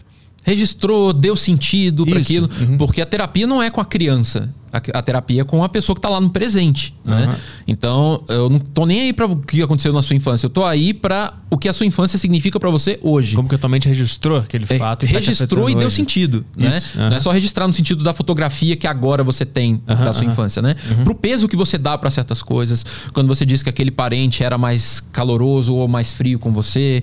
É, quando você diz que a sua infância foi difícil ou foi tranquila. Tudo isso é você hoje falando. Uhum. Né? Como se fosse um juízo de valor em cima da sua memória memória, não é só a memória. Né? Então, meio que a gente vive uma simulação própria. Então, uh, tem, um, tem um filme que eu acho muito legal, que inclusive quem gosta de sonho lúcido recomendo, que é Waking Life. Não tem título em português. Ah. E aí tem uma cena lá que tem duas personagens conversando e elas falam isso, né? Que quando você pega uma foto sua da infância e olha para você no espelho e fala assim: Nossa, essa pessoa sou eu hoje e você cria uma, uma história para ligar essa pessoa da foto a você hoje, né? Ah, esse aqui sou eu, eu cresci, fui pra escola tal, depois eu me formei e tal. Na verdade, isso é uma ficção em grande parte é uma ficção, porque uh, tem fatos pontuais ali que obviamente são verdadeiros, mas você está preenchendo esses fatos com um monte de expectativas, uh, memórias falsas em geral, né? É, coisas que você gostaria que tivessem sido, juízo de valor que você está dando para certas coisas às vezes não foi tão legal quanto você se lembrava de ter sido, ou não foi tão ruim quanto você se lembrava de ter sido. Tem umas pesquisas muito legais sobre uh, pessoas que você pegou na balada. É muito é. legal isso. é, eles fizeram mais ou menos assim. Tem variações, tá? Tem mais de um jeito de fazer. Mas eles uh, monitoraram numa balada com quem que as pessoas tinham ficado e depois mostraram imagens para essas pessoas. É, pediram para as pessoas dar uma nota de 0 a 10 para aquela pessoa que ela tinha ficado. E depois mostraram imagens da pessoa. Né? E aí é, eles viram que a avaliação que a pessoa fazia era melhor quando era uma pessoa que ela tinha ficado, ou seja, ela lembrava da pessoa ser top das galáxias. Aí na hora que eu olhava a imagem, a pessoa falava, ah, putz, eu lembrava de ser mais bonitinho, sabe? Por exemplo. Uhum, uhum. Ou quando era uma pessoa que o outro tinha ficado, muitas vezes a pessoa lembrava como pior. Uhum. Especialmente se a pessoa tinha dado um fora nela, alguma coisa assim. Uhum. É, uhum. Tenho variações disso, por exemplo, usando um mecanismo parecido com esses aplicativos de relacionamento. Então, eles mostram uma imagem para a pessoa. Ah, tem, nossa, tem um estudo muito legal sobre isso, usando mágica. Eu também gosto de fazer mágica e tal. É, eles pegaram uma lógica tipo Tinder mesmo, de arrastar imagens, e pediram para a pessoa escolher entre duas fotos. As fotos sempre vinham aos pares, e pediram para a pessoa escolher. Dessas duas aqui, quem que seria? Sabe? Se fosse escolher alguém aqui, qual das duas ia ser? E a pessoa ia escolhendo. Beleza. Aí vinha a segunda rodada, que era mostrar para a pessoa quem ela tinha escolhido em comparação com a outra, mostrar as duas fotos de novo e perguntar por quê. Então, na primeira rodada, escolhe. E na segunda rodada mostra de novo e fala por que, você escolheu essa. Uhum. Só que aí o que, que os caras faziam? A, o pulo do gato é que através de um truque de mágica mesmo, né? De, que a gente chama de misdirection, que é distrair a pessoa enquanto você muda alguma coisa ali, no caso as fotos. Né? Então os pesquisadores trocaram algumas fotos. Então na hora que mostrava lá a loira e a morena, o cara tinha escolhido a morena, por exemplo. E aí, na hora lá da, da segunda rodada, mostrou a loira como a, o que ela tinha escolhido. Uhum. O que que era, a gente esperaria que acontecesse se a memória funcionasse do jeito certo, né? Falou, não, eu não escolhi essa, eu escolhi foi a morena. Só que aí, como o cara foi distraído, ele não viu que as fotos foram trocadas, ele partiu do pressuposto que as fotos estavam certas. O que, que ele fez com a memória dele? Ele editou as memórias inconscientemente para se adaptar àquela nova realidade. Então, na hora que mostrava as duas fotos, o cara falava: ah, não, escolhi a loira porque, sei lá, ela me lembra uma ex-namorada, sabe? O cara uhum. começava a viajar. O cara começou a inventar alguma é, coisa só, pra, só que sentido. Inventa, só que inventar inconscientemente. Uhum. Esse é que é o pulo do gato. Uhum. Então a nossa memória faz isso o tempo todo, hum. sabe? A gente quer se lembrar das coisas de forma saudosista, você vai muitas vezes se lembrar da sua infância como muito mais legal do que ela realmente foi, ou uh, sei lá, você sofreu um bullying e hoje bullying é muito falado, talvez você se lembre que sofreu muito mais bullying do que sofreu mesmo, uhum. sabe? Isso uhum. pode acontecer. Uhum. Não quer dizer que necessariamente vai, mas pode. A pessoa também é predisposta a, a lembrar de uma memória de uma forma mais negativa ou positiva? Ah, sim, com certeza. Tem traços de personalidade, por exemplo, que tem a ver com isso. Uh, a nossa personalidade é o nosso jeito habitual de pensar, de sentir. É um certo padrão que a gente tem, né? Então você vê que sempre tem uma pessoa que é mais extrovertida. Claro que tem dia que ela não vai estar tá legal, mas na média ela é mais extrovertida do que introvertida, por exemplo. Ou então a outra ali que sempre foi mais quietinha e tal. Tem dia que ela pode estar mais alegre, mas na média ela é mais quietinha. Uhum. Isso é a personalidade tem traços de personalidade que a gente sabe que estão associados com isso. Por exemplo, tem um traço que a gente chama de neuroticismo. Neuroticismo é a tendência a experimentar emoções negativas no dia a dia. Hum. Então, aquela pessoa mais estressada, mais tristonha, ela não está com depressão, sabe? É, é, é, o jeito dela normal de funcionar, sabe? Ela é mais para baixo, mais zangadinha, enfim. Pessoas uhum. com neuroticismo alto têm isso. Então isso vai afetar, entre outras coisas, o modo como ela dá sentido para a própria vida e como ela se lembra. Uhum. Né? Porque ela já está com esse gatilho, ela já está com esse, com esse viés. Entende? Uhum. Enquanto que uma pessoa, por exemplo, com neuroticismo baixo e altamente extrovertida, ela talvez tenha um viés de se lembrar das coisas como muito mais positivas do que elas de fato são. Uhum. Né? Sofreu bullying pra caramba na escola e na hora que ela vai lembrar, não, ah, o pessoal me zoava lá, mas era de boa, tava de boa. Uhum. Sendo que não tava. Entende? Então, então, em algum sentido, aquele papo de que a, a gente cria a nossa realidade é, é, é, verdade. Até certo nível. A gente não, tem que tomar cuidado para não exagerar, para não cair em quem somos nós, aquele documentário, sabe? É, então, coisa? ah, essa coisa meio de, de achar que você faz a sua realidade num nível muito concreto, assim. Se eu quiser fazer esse sofá mudar de cor, aí eu consigo com o poder da minha mente. Entendi. Sabe? Não tanto assim, mas num nível subjetivo, em grande medida, sim. Né? Na verdade, a gente está inserido em um ambiente que, obviamente, vai nos afetar de forma concreta. Né? A gente sabe, por exemplo, que condições econômicas afetam a subjetividade concretamente. Hum. Só que, ao mesmo tempo, a gente também tem uma parcela nossa.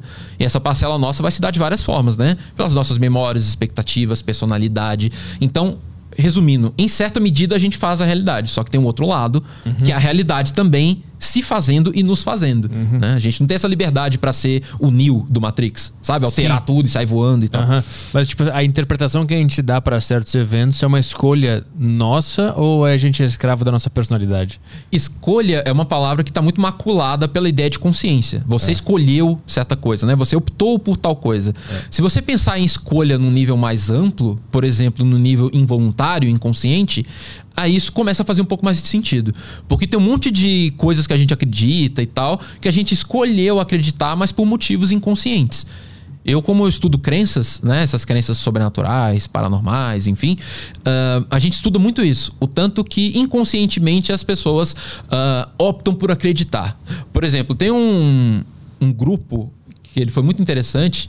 É, uma dona de casa chamada Marian Kish, lá nos Estados Unidos, na década de 50, ela reuniu um pequeno grupo de pessoas que estavam esperando o fim do mundo. Eles achavam que em dezembro de 1954 o mundo iria acabar. E ela recebia supostamente mensagens telepáticas de alienígenas que davam esses toques para ela: ó, o mundo vai acabar no dia tal, fique esperto junto com a galera aí. E a promessa é de que um disco voador ia pousar lá na sede deles e eles iam embarcar no disco voador, iam embora e a Terra ia se ferrar para trás, né? Tipo, se ferra aí, né? Uhum. E aí eles ficaram na madrugada do dia lá esperando. O pessoal se despediu da família, pediu demissão do trabalho, aquela confusão toda. E ficaram lá na sede esperando.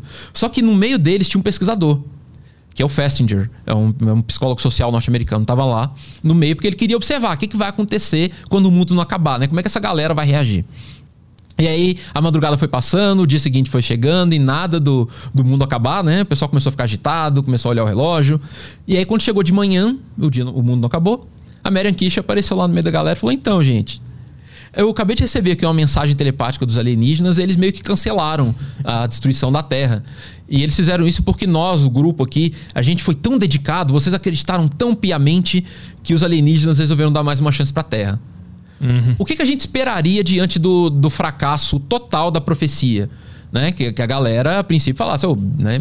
não vai colar esse caos seu, né? Uhum. É o que a gente esperaria que acontecesse. O que, que aconteceu na real? Só duas pessoas abandonaram o grupo. Uhum. O resto todo ficou ainda mais fervoroso.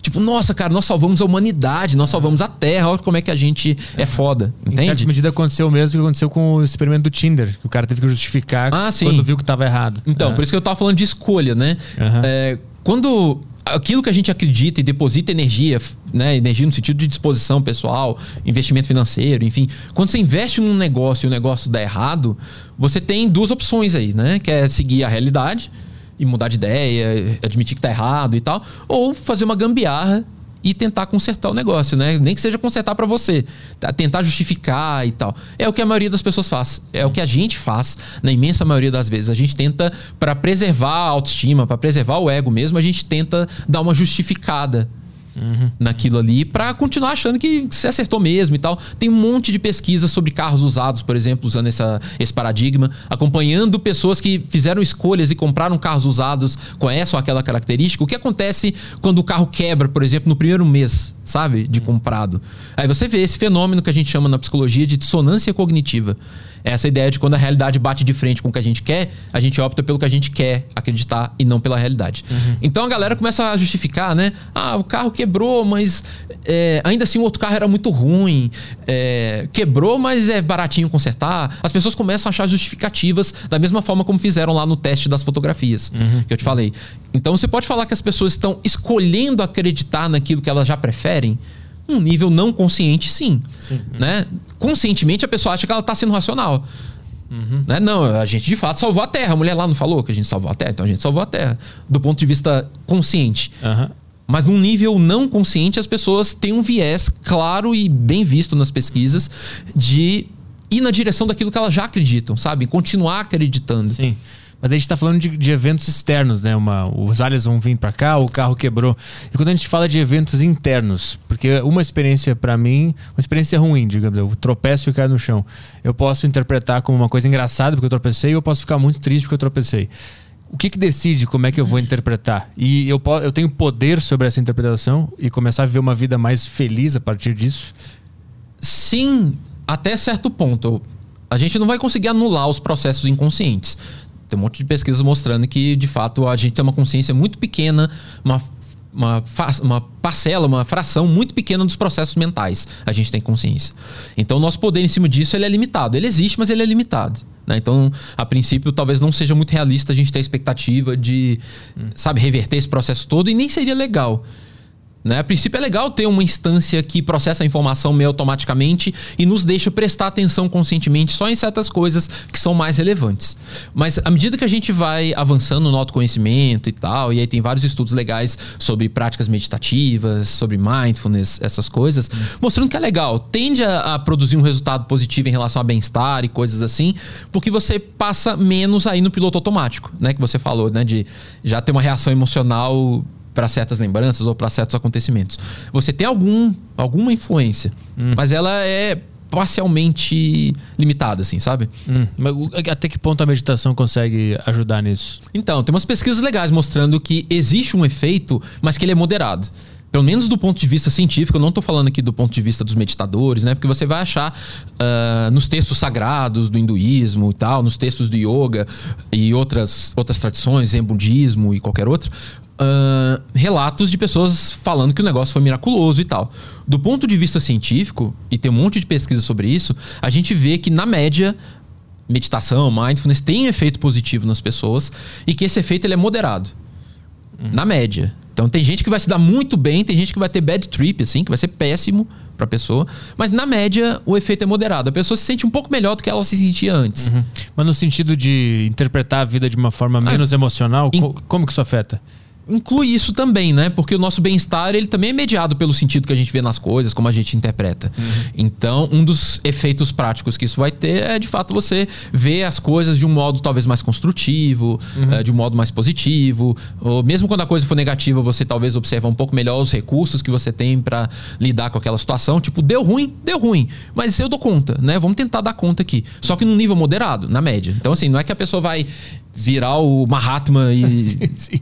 Mas por, a minha pergunta é por que, que o, o ato de o cérebro ficar em silêncio e se observar e todo o processo meditativo, por que, que isso causa essa, esse bem-estar? O que, que tem. Qual é o dispositivo que já tem no cérebro que quando ele fica quieto e se observa, ele melhora a tua vida depois disso. Esse que é uma loucura para mim. Então, isso está sendo pesquisado ainda, né? A neurociência da meditação, tem muita coisa sendo produzida.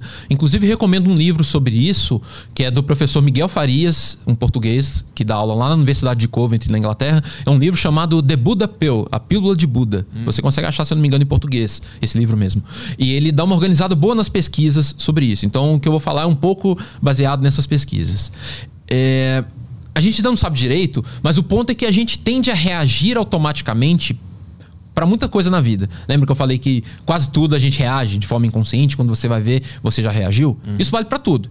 Vale para emoções, para o sentido que você dá para o negócio, quando você conhece alguém e você antipatiza ou simpatiza com a pessoa, tudo isso. Na hora que você dá esse passo para trás, dá uma respirada e deixa entre aspas o cérebro dar uma silenciada, que ele não está silenciado, na verdade, ele está trabalhando a toda ali, só que de um jeito um pouco diferente. O que você faz é dar oportunidade para observar os processos internos um pouco melhor. Hum. Por exemplo, pensamentos automáticos. A gente tem pensamento automático o tempo todo. Né? Tipo, às vezes você tá aqui me ouvindo e você tá, aí começou a lembrar de uma outra coisa, vê um negócio você fala, opa, volta aqui.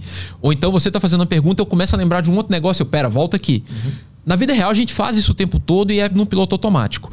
Quando você dá esse passo atrás e a meditação, muitas vezes, a depender da tradição de meditação, ela te estimula a observar os processos internos, o que você está fazendo é se colocar meio que como se fosse, fazendo uma metáfora aqui, como se fosse um fantasminha que está observando no seu cérebro.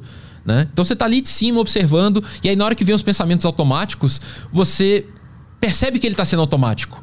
Você percebe que não é você que está conscientemente pensando. Inclusive é meio engraçado quando acontece. Uhum. Né? Eu pratico também meditação há algum tempo, eu tô meio relaxado, mas pretendo voltar. Quando você está no embalo nessa experiência, meditando muito e tal, isso fica mais forte. Você começa a perceber que muitas dessas coisas que normalmente você se deixava levar, interpretações da realidade, emoções, não é bem você que está fazendo aquilo, é como se fosse seu cérebro e não você, hum. falando grosseiramente. É como se fosse um automatismo que você, se pudesse escolher, preferia não ter, sabe? Uhum. Então você ficar muito nervoso por uma coisa que não precisava, uhum. sabe? É, eu, isso me ajudou muito a falar em público, por exemplo. Eu detestava, de verdade. Hoje eu lido muito de boa. E eu comecei a perceber, na, quando eu fui orador na, na turma, na graduação, na formatura, eu consegui dar essa despregada e eu vi que eu estava tremendo assim, minha mão tremendo e eu falando. Então era ao mesmo tempo eu falando, ao mesmo tempo eu observando de fora, falando, cara, por que, que você tá nervoso? Né? É são os mesmos caras aí que você está cansado de encontrar, os seus amigos e tal. Para que, que você está nervoso? Então, esse senso crítico, isso te dá a oportunidade de questionar esses pensamentos e sentimentos. E como é tudo integrado, o seu cérebro, na verdade, é tudo integrado, o fato de você questionar, isso dá uma aliviada já, porque é como se você estivesse falando pro seu cérebro, calma, não precisa disso tudo. Hum. E como tá tudo conectado, uma hora ele pode responder. Uhum. Sabe? Começar a dar uma aliviada nessas emoções e tal. É um jeito metafórico de explicar, mas uhum. uhum. a ideia é de que tá tudo integrado. E se tá tudo integrado, qualquer componente novo que você colocar ali no meio, ele tende a afetar o processo em algum nível, uhum. mesmo que só moderadamente. Uhum. Então, se você se acostuma a respirar, por exemplo, como as meditações normalmente, normalmente fazem, né? Respirar, observar os processos internos, tudo isso você está colocando um, um, tempero a mais ali no seu funcionamento cerebral e corporal que antes não tinha. Então você já vai reduzir certas ondas cerebrais, você já vai reduzir batimento cardíaco, você já vai introduzir o pensamento crítico em cima daquelas emoções ali que estão exageradas sem necessidade. Uhum. Então tudo isso o seu cérebro tentando se regular e o seu cérebro faz isso o tempo todo. Ele está considerando o que você está pensando, o que você está sentindo, a buzinada do carro ali. O seu cérebro o tempo todo ele está tentando equilibrar um monte de pratos. Uhum. Então na hora que você mexe nesses pratos, por exemplo, questionando alguma coisa, isso vai entrar na equação. O seu cérebro vai tentar equilibrar de novo. Então você consegue desacelerar, vamos dizer assim, uhum. alguns processos internos por causa disso. Uhum. Porque o seu cérebro sempre vai levar em conta o que você vai pensar, o que você vai sentir. Uhum. Então, na hora que você dá essa desacelerada, ele também vai levar em conta. Tu cria um distanciamento que, que tu consegue observar toda essa máquina agindo e na hora que algum pensamento automático vier, tu tem mais controle para não deixar ele, ele agir. Ou pelo menos você tem a possibilidade de negociar com ele. Isso, tem a escolha. Né? É, você tem uhum. a escolha de afetar pelo menos parte do uhum. processo. E aí você vê que às vezes esse pensamento vai fraquejando. Uhum. Quando a gente fala assim, você não é o seu cérebro, tem o seu cérebro, tem você, você observa o seu cérebro. O que, que a ciência fala sobre essas duas vozes na cabeça, sei lá? Então, de um ponto de vista estritamente científico, e essa discussão vem na filosofia também, isso é o que a gente fala do, da briga. Existe uma briga, existe uma treta ferrada na ciência em relação a isso, que é aquilo que a gente chama de monismo e o dualismo. São duas formas de pensar diferentes sobre o mesmo assunto.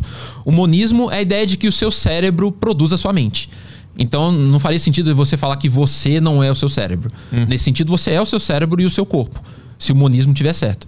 Porque a gente só existiria nisso aqui. Só haveria o corpo físico mesmo. E aí, qualquer coisa que você experimenta como alma, como subjetividade, como eu, é tudo o seu cérebro e o seu corpo funcionando. Beleza. Já os dualistas acham que não que existe alguma coisa, seja lá o que for essa coisa, aí tem vários dualismos diferentes, inclusive alguns que não são religiosos, de achar que é uma alma e tal, mas que falam que não é exatamente a mesma coisa. Né? Então, é como se a sua mente, o seu eu, habitassem o seu cérebro, mas não são a mesma coisa o ponto de vista monista, ele é dominante na ciência, e em particular na neurociência. A grande maioria dos cientistas entendem que o seu eu é gerado pelo seu cérebro mesmo. Uhum. Entende? Então, é, não faria sentido nesse, nesse ponto de vista, mais das, das evidências concretas, a gente falar que você não é o seu cérebro, você é. A questão é que tem muita coisa dentro desse cérebro. Tem coisas que você tem consciência delas e tem coisas que você não tem. Então, você vai ter a sensação de que você é aquela parte que você tem consciência dela. Vamos dar um exemplo bem idiota, mas simples aqui. Se eu falar do, do meu corpo físico, eu olho no espelho, eu consigo olhar para aquela pessoa e falar: esse cara sou eu. Né? Como diria Roberto Carlos, né? Esse cara sou eu. Eu tenho essa consciência. Mas vamos supor que eu tivesse uma imagem do meu próprio esqueleto.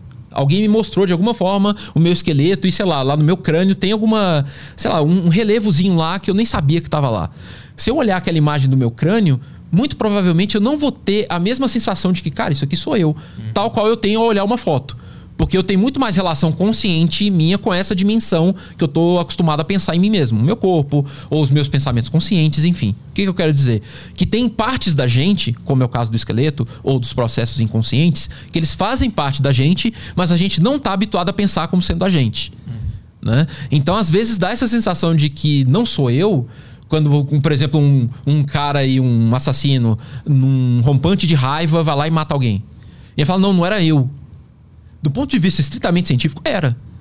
Só que você tava num surto psicótico, ou sei lá, entende? Uhum. Mas ainda é você, ainda faz parte de você. Ainda que não faça parte do seu eu consciente. Que é aquele eu que normalmente você está acostumado a pensar que é você. Uhum. Mas é como é que se explica o, o, o, A gente observa um pensamento e a gente percebe que não, que ele não, não sou eu. Mas quem é que está observando? É o, é o, próprio cérebro também observando o esqueleto do cérebro? Seria Sim, isso? é o cérebro observando ele mesmo em alguma outra camada. Hum. Né? Porque a gente tem a, a, a, tendência a achar que nós somos uma identidade linear. Assim, é como se você fosse você o tempo todo sabe? Você não é você na hora que você acorda, você almoça e tal, continua sendo você. Uhum. Mas na verdade, tem um monte de processos acontecendo ao mesmo tempo na sua cabeça. Tem várias vozes ao mesmo tempo na sua cabeça, tem várias imagens processando ao mesmo tempo na sua cabeça. Que eu nem sei que tá Que você nem sabe que tá lá. Que é o esqueleto, por exemplo. Que é o esqueleto, por uhum. exemplo. Saquei, saquei. Só que tem hora que uma dessas observa as outras. Putz. Né? Aí ela fala assim, pô, não sou eu, porque você tá achando que você é só aquela que tá de fora. Mas na verdade você é todas elas. Ah, sim. Tu não é só o observador, tu também é o esqueleto. É, você também é o esqueleto. Aham. Essa é a versão mais do ponto de vista monista, ciência. é, do ponto de vista monista de entender que nós somos o nosso corpo físico, sim. Tem alguma alguma parte da ciência que já conseguiu desbravar esse outro campo, essa outra tese? Então, do... sim, tem vários estudos muito interessantes. É, mesmo que as evidências que sugerem um eventual dualismo, né, de que o cérebro e a mente são coisas diferentes, que essas evidências não sejam nem de longe decisivas, não são mesmo. Tem algumas pesquisas curiosas, sabe? Vamos dizer assim. Uh, vou dar um exemplo de uma que reforça o monismo e vou falar de uma que reforça o dualismo. Tem um negócio chamado Project Aware. É um negócio fora de série. Eles deviam fazer mais dessa pesquisa os caras estavam querendo verificar se era possível mesmo aquele lance de experiência fora do corpo durante uma, uma parada cardíaca e tal, né? A pessoa tem uma experiência de quase morte, uhum. né? A gente ouve os relatos das pessoas morrendo, eu, né? ali no caso uma parada cardíaca e tal, a pessoa flutua e supostamente se observaria ali de fora do, do corpo, né? O corpo tá ali embaixo, passando pela cirurgia, e ela supostamente no teto ali, observando o negócio. Netflix tem uma série só sobre isso, né? Pois então. Aí os cientistas falaram, beleza, né? A gente tem que ver se isso acontece. E tem um monte de pesquisa legal. Vou citar uma delas, que é o Projeto Aware. O que, que os caras fizeram? Fizeram uma parceria com vários hospitais e na, nos centros de. nas salas em que costuma ter parada cardíaca, centro de cirurgia, coisas assim, né? Eles colocaram bandejas. Colocaram umas plataformas assim perto do teto, como se imagina uma bandeja. Saindo da parede, assim, indo pro teto, né? E uma imagem nessa bandeja. Uma imagem que você não consegue ver de baixo. Então, se fosse aqui agora, a gente não ia conseguir ver, só, só, só ia conseguir ver a bandeja. Mas é uma imagem colocada numa posição que, se você estiver flutuando do teto, olhando para baixo, você vê. Sabe? Não era uma imagem pequena, difícil de ver, uma imagem ambígua, não. Era uma imagem clara, grande, que se você estivesse flutuando do teto, você veria. Especialmente se esses relatos de experiências de quase morte de fato fossem fidedignos. Porque muitas pessoas relatam coisas mínimas, né? Do tipo, ah, eu vi que a enfermeira tinha um óculos no bolso. Sabe? Eu vi o crachá do, do enfermeiro e tal. Né? Muitos relatos de experiências de quase morte são nesse nível. Então, se as pessoas estão vendo as experiências do teto nesse nível, elas vão ver a bandeja. Beleza. Fizeram isso em vários hospitais. Eles conseguiram coletar, depois de um tempo, 2060, acho que 2060. Se eu tô errando, tô errando por pouco. Perto de 2060 relatos de pessoas que tiveram parada cardíaca, que relataram ter saído do corpo, que viram a sala de cima, preencheram todos os requisitos, né? Porque quando acontecia um caso desse, os médicos ligavam para a equipe da pesquisa e falaram: Ó, temos um caso aqui para vocês. Desses 2060 casos, em quantos você acha que a pessoa conseguiu dizer o que estava nas bandejas, a figura? 2060 casos, mais ou menos. Chuta aí. Putz.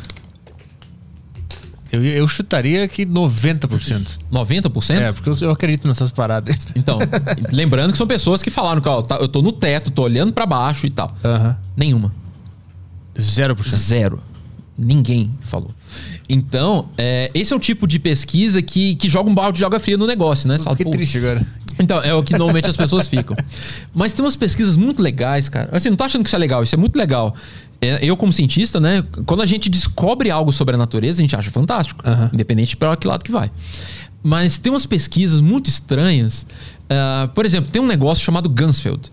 Gunsfeld é uma palavra alemã que significa campo total. Enfim. É a ideia de que Será que telepatia existe? Será que tem um negócio meio material que poderia ligar a mente de uma pessoa à mente de outra pessoa à distância? Isso- essa pesquisa tem uma longa história, tem dezenas, centenas de estudos. Mas como é que funciona? Eles pegam duas pessoas, eu já participei também, não só conduzindo, não só fazendo parte como pesquisador, mas também voluntário. Eles pegam as duas pessoas, levam para salas muito distantes. Quando eu participei de um desses na Itália, eh, eram em salas diferentes, eram em prédios diferentes sabe? Era um outro lado no prédio, outro lado no prédio a centenas de metros de distância, justamente para ter uma probabilidade próxima de zero deles se afetarem por vias normais, né? Sei lá, deles se comunicarem por batida na parede, por exemplo, né? Então você coloca uma pessoa numa sala, outra pessoa na outra. Uma sala fica uma pessoa que é a pessoa que vai tentar enviar a mensagem telepática. Então essa pessoa fica na frente de um computador, normalmente é assim. E esse computador ele sorteia do banco de dados dele uma imagem. Então a pessoa que vai enviar a mensagem telepática, ela nem sabe qual que vai ser a imagem. O computador sorteia lá. E aí mostra uma imagem, sei lá, um urso polar rolando na neve, por exemplo. Tem pesquisa que usa vídeo em vez de usar imagem, enfim. E na outra sala, lá na PQP de tão longe, tem outro cara que vai ser o recebedor da, da suposta telepatia. Né? É, Essa pessoa fica deitada numa sala, com um fone de ouvido com ruído branco, sabe? Aquele chiado, né? Com um negócio para tampar os olhos. Geralmente é uma bolinha de ping-pong assim. Você corta a bolinha de ping-pong no meio, coloca ela assim, passa um durex e liga uma luz assim, sabe, meio avermelhada. É pra dar uma, sabe, Stranger Things, aquela série? Quem já assistiu aí em casa vai saber. No comecinho da série tem uma menina lá que é a paranormal, né, que é a Eleven, que ah, eles colocam ela num tanque de isolamento sensorial, né, um tanque de água, pra ela ficar ali naquele silêncio absoluto e ali as supostas capacidades paranormais dela iam aflorar com mais facilidade, porque ela tá mais concentrada ali, né? Sem influência do meio externo. Essa câmara Gunsfield, que é essa que você fica com o fone, com a bolinha no olho, ela quer fazer esse mesmo propósito. É pra pessoa ficar isolada sensorialmente. E aí, supostamente, se tivesse qualquer coisa telepática chegando, ela teria mais supostamente condição de captar. Beleza? O mecanismo é tá tranquilo, né? É tentar fazer o que apareceu no Stranger Things na vida real de forma não traumática. Porque na série é punk, né? A menina Sim. chora e tal, é mó tenso. E aí, o que, que eles fazem? A pessoa tenta enviar a imagem que o computador sorteou e a outra pessoa ela é convidada, enquanto ela tá lá com os olhos tampados e o fone, a falar qualquer coisa que vier na cabeça dela. Então ela começa a falar, sei lá, ela sabe que ela tá tentando receber uma mensagem de alguma coisa, né? E ela começa a falar coisas. E aí os pesquisadores gravam o que está sendo falado. E ela fala, ah, sei lá, tô sentindo que como se fosse uma coisa muito branca. Parece que tem um negócio com pelo, assim, como se fosse um bicho rolando. Sei lá, talvez um, um lobo ou um urso rolando na neve, para usar o mesmo exemplo. Né? Beleza. Esse é o primeiro momento. Esse áudio depois ele vai ser analisado por juízes independentes, pessoas que nem sabem da pesquisa, não sabem qual foi a imagem selecionada e tal. Eles vão comparar esse áudio com o banco de imagens para ver qual que bate mais, né? Porque aí se bater, por exemplo, o que o cara relatou com a imagem que foi sorteada, interessante, né? É um, é um dado interessante. Só que tem um segundo momento que é mais objetivo. A pessoa tem o fone retirado, né? Ela tira as bolinhas lá dos olhos, ela é retirada daquela sala e ela senta num computador. E nesse computador, geralmente a tela é dividida em quatro imagens, sendo que uma das imagens é aquela imagem que o- a outra pessoa estava tentando mandar telepaticamente para ela, e as outras três imagens são imagens aleatórias que o computador sorteou. E a pessoa vai tentar dizer qual das quatro imagens foi a enviada. Porque isso você consegue quantificar, né? Qual a chance da pessoa acertar no chute? 25%. São quatro imagens. E o que, que eles fazem? Eles fazem isso não uma vez, não duas vezes, porque você pode acertar no chute, né? Tem uma chance não desprezível, 25%. Eles fazem centenas de vezes, milhares de vezes isso. Porque aí você consegue calcular se, por exemplo, a margem de acerto das pessoas que participaram da pesquisa foi de 35%, depois de duas mil rodadas, duas mil tentativas, qual é a chance matemática da pessoa acertar 35% das vezes por puro acaso? É o que as pesquisas vão tentar fazer. Né? Porque era esperado 25%, as duas mil pessoas acertaram 35%. Será que deu na mesma? A gente pode explicar esses 35% como acaso? Ou esses 35% sugerem que tem algo estranho aí? Não era esperado, né? E aí tem cálculos estatísticos que mostram isso e tal, e tem um monte de artigos sobre isso. E por enquanto, qual que é o estado da coisa? É que tá sendo difícil explicar esses acertos como fruto do acaso. A margem de acerto, ainda que ela seja é, pequena, tipo, não é que a galera acerta a maioria das vezes. Ainda assim, é significantemente superior ao acaso a ponto de ser difícil você explicar como chute, porque são muitas tentativas, são muitas milhares de tentativas. Tem um tipo de estudo que a gente chama de meta-análise. É quando tem muito estudo sobre um certo negócio, aí o pesquisador vai lá, pega esses centenas e milhares de artigos e analisa todos de uma vez, como se fosse um banco de dados só, sabe? Então, eh, sei lá, tem uma pesquisa que usou 500 pessoas, outro usou 300, mas somando são 25 mil pessoas, por exemplo. Entende? Somando todos esses estudos. Então as meta-análises têm chegado à conclusão de que o efeito aparentemente existe, só que ele é pequeno. Mas ele existe, aparentemente. Então, qual que é a conclusão a que se chega?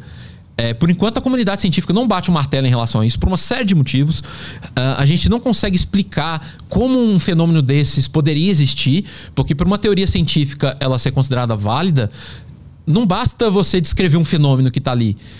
Se esse fenômeno ele contraria uma série de princípios da natureza que tem muito mais evidência a favor desses elementos, você tem que achar uma teoria que, que de alguma forma casa com aquilo, que seja minimamente harmoniosa com aquilo, porque senão você está jogando, por exemplo, toda a física desde Newton no ralo, que tem muito mais evidência a favor dessa física, pro jeito como o universo funciona, para aceitar essa daqui que tem uma quantidade de evidências esquisita, interessante, mas que é menos do que essa daqui que está mais consolidada, entende?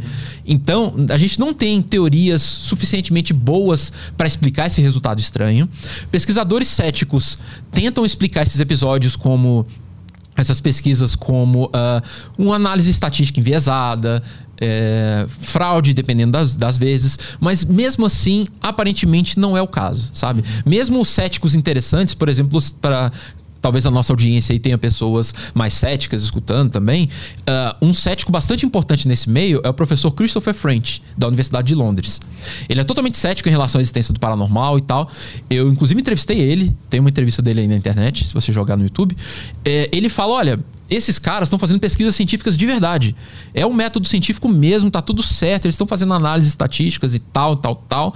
Mas Aí eu perguntei pra ele, tá, mas então por que que você acredita que telepatia não existe e tudo mais? Aí ele fala justamente desse ponto, de que o, o efeito parece muito pequeno. Sabe? É tipo, bate na trave, assim, fica um pouquinho acima do esperado pelo acaso, mas só um pouquinho. Então fica aquele pouquinho, assim, que quem continua, que- quem já acredita, continua se sentindo motivado a continuar fazendo pesquisa. E quem não acredita se ancora nessa ideia de que, ah, tá acima do esperado pelo acaso, mas foi na trave, assim, sabe? Sim. Foi por pouco. Então é um negócio que é extremamente controverso, mas é extremamente interessante. Quem quiser, depois procure aí os artigos científicos, meta-análises sobre Gansfeld, pesquisas Gansfeld. Vocês vão. É, é psicodelia total, assim, é um negócio muito bizarro, é um negócio que não era pra estar lá, não deveria acontecer, pelo que a gente sabe das da ciência, como a natureza funciona, Sim. mas acontece. Então, assim, os dualistas adoram esse tipo de coisa, né? Aham. Porque parece que sugere que existe algo imaterial passando, porque essas pessoas estariam se comunicando por uma via que não é física, normal, né? Pelos sentidos normais e tal. Estariam se comunicando pelo pensamento. É muito bizarro. Tem mais algum, alguma pesquisa desse tipo que sugeriu que pode haver algo além do que a gente consegue enxergar, sentir, tocar? Ah, tem. O Gansfeld eu citei porque é o que mais tem pesquisa. Sim. Sabe? É ton- são toneladas de pesquisas mesmo. Mas tem muita coisa. Tem um negócio, por exemplo, que é o gerador de números aleatórios. É uma máquina que ela sorteia números de forma realmente aleatória. A princípio era para ser, pelo menos, totalmente aleatória. É, e aí eu não vou ficar explicando os processos internos, mas usa até partículas radioativas e tal. Aí dependendo para que lado que a partícula vai, o, o computador ele interpreta aquilo como um zero ou um um. Então ele sorteia zeros e uns de forma aleatória, porque não dá para controlar do jeito que a partícula lá radioativa vai se decompor na máquina, entende? Então é uma máquina de sorteio. Só que um sorteio que a princípio ele realmente é isento. Você não consegue afetar ele pela sua vontade, né? Então esse é um estudo sobre a suposta capacidade de afetar a realidade, aquilo que a gente chamaria de psicocinese. Né? Se eu tinha falado antes de telepatia no Gansfeld, que é a tal da percepção extrasensorial, é você perceber coisas supostamente sem usar os sentidos normais. Aqui nós estamos falando de psicocinese, a suposta capacidade de alterar a realidade física com o poder da mente. E as pesquisas com geradores de números aleatórios estão pesquisando psicocinese. Qual é a ideia? Se eu pedir para você movimentar com o poder da mente a garrafa de água que está aí na mesinha, se existir psicocinese, que é algo extremamente controverso, é claro, supostamente é meio difícil, né? A água é meio pesada e tal, né? A garrafa é meio pesada, é mais difícil, né? A gente vê até no Stranger Things, né? A Eleven precisando se concentrar muito mais quando ela tem que Sim. empurrar um caminhão e tal. Sai sangue pelo nariz. Sai sangue pelo nariz É. e tal. O que, que os caras pensaram? Se existe psicocinese, o que, que é mais fácil? Mexer numa coisa grande ou mexer numa coisa pequena e leve? A princípio, uma coisa pequena e leve. Qual é a coisa mais pequena e leve que a gente consegue imaginar? Partículas subatômicas. Partículas que são menores que um átomo, né? Elétrons e tal. É a coisa que menos tem massa, então se tiver algum jeito de, de algum poder, qualquer coisa, vamos tentar mexer nisso. Então como é que os caras fazem? Tem vários jeitos, mas um deles é: você pega um gerador de números aleatórios e conecta ele de um jeito assim. Coloca, por exemplo, duas lâmpadas lá do lado da, da máquina. Uma delas está ligado ao zero e uma delas está ligado ao um. Então, toda vez que a máquina sortear muitos zeros seguidos, por exemplo, a lâmpada do zero acende. Toda vez que ela sortear muitos uns seguidos, a luz do um acende. Beleza? Só que na média, como o negócio é aleatório, ele está sorteando tanto zeros quanto uns. O negócio está distribuído. né? Então a lâmpada não era para acender a hora nenhuma. Beleza? Ou de vez em quando, por pura flutuação estatística, por puro acaso, de vez em quando ela vai acender. Mas na média, as duas lâmpadas vão acender igual. O que, que eles pedem para as pessoas? Falou, ó, concentra nessa lâmpada aí e tenta acender ela o máximo que você puder. E a pessoa fica lá olhando para a lâmpada e tentando acender ela com o poder do pensamento. E aí depois eles vão comparar estatisticamente o tempo ou a, a quantidade de energia elétrica. Aí cada pesquisa pode olhar de um jeito. Mas eles vão comparar o tanto que essa lâmpada acendeu mais do que a outra. E você consegue fazer a mesma comparação pensando no acaso. Tipo, qual é a probabilidade dessa lâmpada ter acendido 30% mais que a outra se a gente for esperar meramente pelo acaso? E as pesquisas têm sugerido que tem um desvio um desvio acima do esperado pelo acaso. Ou seja, se aquilo for explicável pelo acaso, a probabilidade é incrivelmente baixa, sabe? É tipo ganhar na loteria. Aham. Assim. Então fica parecendo. Você vê que eu tomo muito cuidado para falar. Fica parecendo que tem algum processo acontecendo ali. Que de fato algumas pessoas parecem afetar mesmo o negócio, sabe? O gerador de números aleatórios. Aham. E aí tem várias pesquisas sobre isso, tem meta-análise sobre isso também e tal. Tem toda uma discussão sobre o método. Então, assim, se você me perguntar se eu acredito que telepatia e psicocinese existem, eu vou te falar que não. Por que, que não? Porque essas evidências ainda estão sob análise, ainda tem uma discussão gigante na comunidade científica sobre isso e tal. Mas tem esses resultados esquisitos aí. Uhum. é bom resultado esquisito. É interessante. Ah, eu acho que todo resultado é científico é interessante, sabe? Porque tá te ensinando alguma coisa. Sim, sim. E tu, tu estuda também sobre médiums, né? Eu vi algumas postagens tuas sobre mediunidade e tal. O que que, o que, que se pesquisa nessa área? É para provar que existe ou que não existe? O que que tá por trás disso? Então, é o mesmo caso dos ETs lá. Você pode pesquisar tanto para entender o impacto disso na vida da pessoa, quanto tentar entender o que está acontecendo seja lá o que for, né? Não existe um compromisso ideológico de tentar provar que existe uhum. ou que tentar provar que não existe. É tentar ver, eu quero saber ué, o que está acontecendo. É a mesma lógica minha da infância lá, a mesma curiosidade de infância que me motiva. Uhum. Então, um, nessa parte da, das pesquisas que a gente só quer entender qual é o sentido para a pessoa, a gente entrevista, aplica alguns testes para ver se a pessoa está bem, como é que tá a saúde mental dela, qual é o impacto da mediunidade dela na constituição da identidade dela no grupo e tal. E do outro lado, quando a gente quer entender o que está rolando, a gente estuda algumas coisas. Por exemplo, transtornos mentais, se existe algum ou não. É, se existem características psicológicas como a personalidade que aumentam ou diminuem a chance da pessoa ter essas experiências. E aí a gente vai chegando a algumas conclusões interessantes. Quando eu falo a gente, eu estou falando do grupo de pesquisadores que mexem com isso. Né? Lá na USP a gente tem o nosso Interpsi, que é um laboratório que mexe com essas coisas e tal. É, a gente vê, por exemplo, que existe um fenômeno psicológico que está sendo estudado aí desde o século XIX, que a gente chama de dissociação. Dissociação é a capacidade humana, todo mundo tem a princípio esse negócio, alguns mais, outros menos, mas todo mundo tem. É a capacidade da gente fragmentar, separar coisas que na nossa cabeça normalmente estão juntas. Por exemplo, uh, se eu te der um papel e pedir para você escrever uma carta, você escreve. Você pensa aí no que, você quer escrever, você vai lá e escreve. Né? A sua mente, vamos dizer assim, está conectada com a sua mão e você escreve. Você tem consciência de tudo que está escrevendo. Só que se você tiver dissociado, você pode escrever coisas e você conscientemente não saber o que você está escrevendo. Hum. Acontecia isso com a gente. Se você, não sei a sua idade, mas quando a gente tinha aquele telefone de, de fio na casa da gente, geralmente ficava lá na parede e tinha um bloquinho de notas que ficava do lado do telefone pra gente anotar recado. Aí o que acontecia? Aquela sua tia te ligava, você ficava duas horas lá no telefone e tá de saco cheio e ficava lá rabiscando uhum. no bloquinho, viajando, né? Você não tá nem prestando atenção no que sua tia tá falando e nem no bloquinho. Depois que desligava o telefone, você olhava o bloquinho, tinha umas viagens ali que você nem se lembrava de ter feito. Isso é um exemplo de dissociação. Normalmente era para você ter feito conscientemente aquela, aquela parada ali, mas não. Uhum. Né? Você deu uma viajada e sua mão foi sozinha, entre aspas. Eu falo sozinha no sentido de que alguma coisa está controlando, né? A gente vai discutir o quê. Então, uh, existem testes psicológicos que medem a propensão das pessoas a dissociar. Tem gente que dissocia mais, tem gente que dissocia menos. E quando você faz isso com médiums, seja espíritas, de umbanda, do candomblé, do que for, é, você vê que, na média, médiums dissociam muito mais do que pessoas não médiums. Uhum. Né? Isso ajuda a entender um pouco né, esses episódios, sem a gente precisar apelar para o sobrenatural. Isso não quer dizer que o sobrenatural não exista, mas quando a gente olha primeiro para a explicação mais simples, a dissociação ela aparece muito forte como uma explicação. Então, se todos nós já conseguimos fazer isso, tem algumas pessoas que fazem mais. Ou seja, elas conseguem, é, por exemplo, escrever uma coisa sem ter consciência que está escrevendo, conseguem falar coisas sem ter consciência que está falando, e por aí vai. Sim, mas aí isso explica a habilidade de conseguir escrever sem pensar que está escrevendo. Ou falar sem Sim. perceber que está falando, dançar sem saber que está dançando. Mas aí o, o conteúdo, a mensagem da carta. Então, isso é legal também. É, tem uns estudos muito legais mostrando que quanto mais treino você tem nesse negócio, mais, por um lado, padronizadas ficam as mensagens, mas mais bem feitas elas ficam também. É como se você treinasse mesmo, uma habilidade que aparentemente você pode adquirir. Tem um estudo legal que eles fizeram, eles compararam médiums experientes cara que já tem uma estrada longa já na, na mediunidade, está lá há 30 anos no centro espírita psicografando e tal, da, compararam com a galera iniciante. O cara é médio há um ano, dois anos, está lá. E eles compararam tanto o funcionamento cerebral quanto as mensagens. E o que, que eles viram?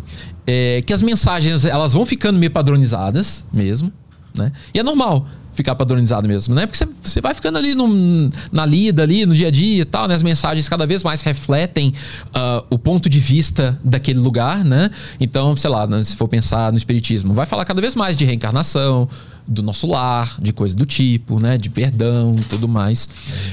E quando eles olharam as cartas menos uh, das pessoas menos experientes, elas parecem que variam um pouco mais. Porque aí tem um pouco mais da pessoa ali, né? Tem menos do condicionamento do meio, tem mais da pessoa ali. Então as mensagens variam um pouco mais. Só que o que foi mais legal é olhar o cérebro dessas pessoas. Eles conseguiram comparar o funcionamento cerebral dos médiums experientes e dos médiums novatos. O que, que eles viram? Tem a ver com o que a gente já falou aqui. Uma das coisas que eles notaram é o papel do córtex pré-frontal, de novo ele.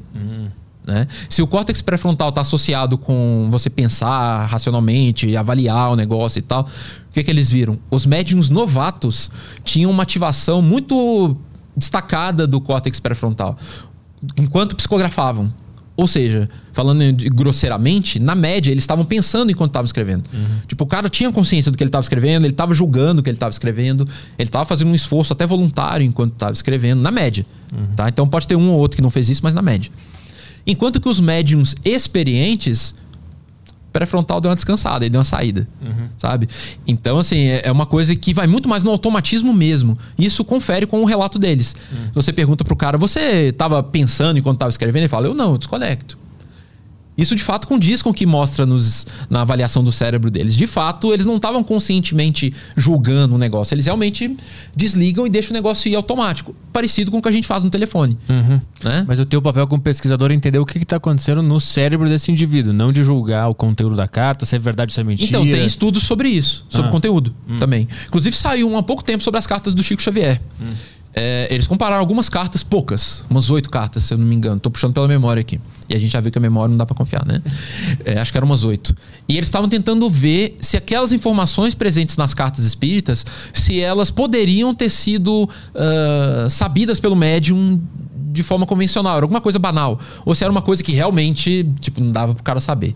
Como é que eles fizeram? Eles analisaram o conteúdo das cartas, entrevistaram familiares e tal, e eles chegaram à conclusão, tá lá no artigo, que algumas daquelas informações aparentemente não tinha como o cara saber antes, sabe? Família falou, não, só eu sabia que o cara tinha esse apelido, sabe? Coisas assim. A gente, é, quando sai um estudo, a gente tem que tomar esse cuidado no sentido de que um artigo só, uma andorinha só não faz verão, sabe? Um artigo só, ele não é suficiente. É, A gente tem que ver aquilo que a gente chama de replicação. Os cientistas têm que fazer de novo, de novo, de novo, de novo, porque aí você vai filtrando possibilidades de fraude, possibilidade de, é, de uma análise enviesada do cientista e tal, né? Então, mais estudos como esses tem que acontecer. O cuidado que a gente toma com esse estudo em particular é que foram muito poucas cartas e eles estão comparando com relatos das pessoas, né? Ou seja, aquela questão da memória que a gente já viu. São pessoas tentando se lembrar de cartas que foram escritas muitos anos antes. Né? Ah, não, eu não falei nada disso com o Chico, por exemplo. Beleza, pode não ter falado, mas às vezes falou e não lembra, entende? Então a gente tem essa ressalva assim de tá, vamos tomar cuidado. É um resultado interessante, super, bem legal. Mas vamos repetir com médiums atuais, tentar fazer alguns controles, assim, realmente controlar a informação para ver se realmente não tinha como a pessoa saber na hora. Porque você tentar lembrar disso 10 anos depois, 20 anos depois, isso pode colocar um viés ali, né? Mas Vamos- tem estudos sobre as cartas também e tudo mais. Então, Vamos abrir para perguntas aí? bora. Vamos lá que a galera mandou áudio aqui. Grupo, ah, vamos botar o fone aqui para ouvir os áudios da galera. Começar pelo áudio do Fernandão aqui. Vamos lá. Vamos lá. Oi, Caio. Oi, Petri e Leonardo. Vocês estão falando agora de, de sonhos. Eu já tive alguns, eu tive três sonhos lúcidos já. E o último que eu tive, eu tava, eu tava. A gente tava no meio da pandemia, então eu não tava indo pra faculdade, obviamente. Aí o sonho começou comigo andando, indo pra fora da faculdade com dois amigos meus do lado e uma pessoa na frente. Aí eu eu percebi que eu tava no sonho por causa que eu, eu fazia tipo um ano que eu não ia pra faculdade. Então eu percebi que tinha algo de errado. Aí eu peguei, na hora que eu percebi, eu olhei pro lado e tava todo mundo me encarando. Todas as pessoas, tipo, em volta de mim estavam me olhando.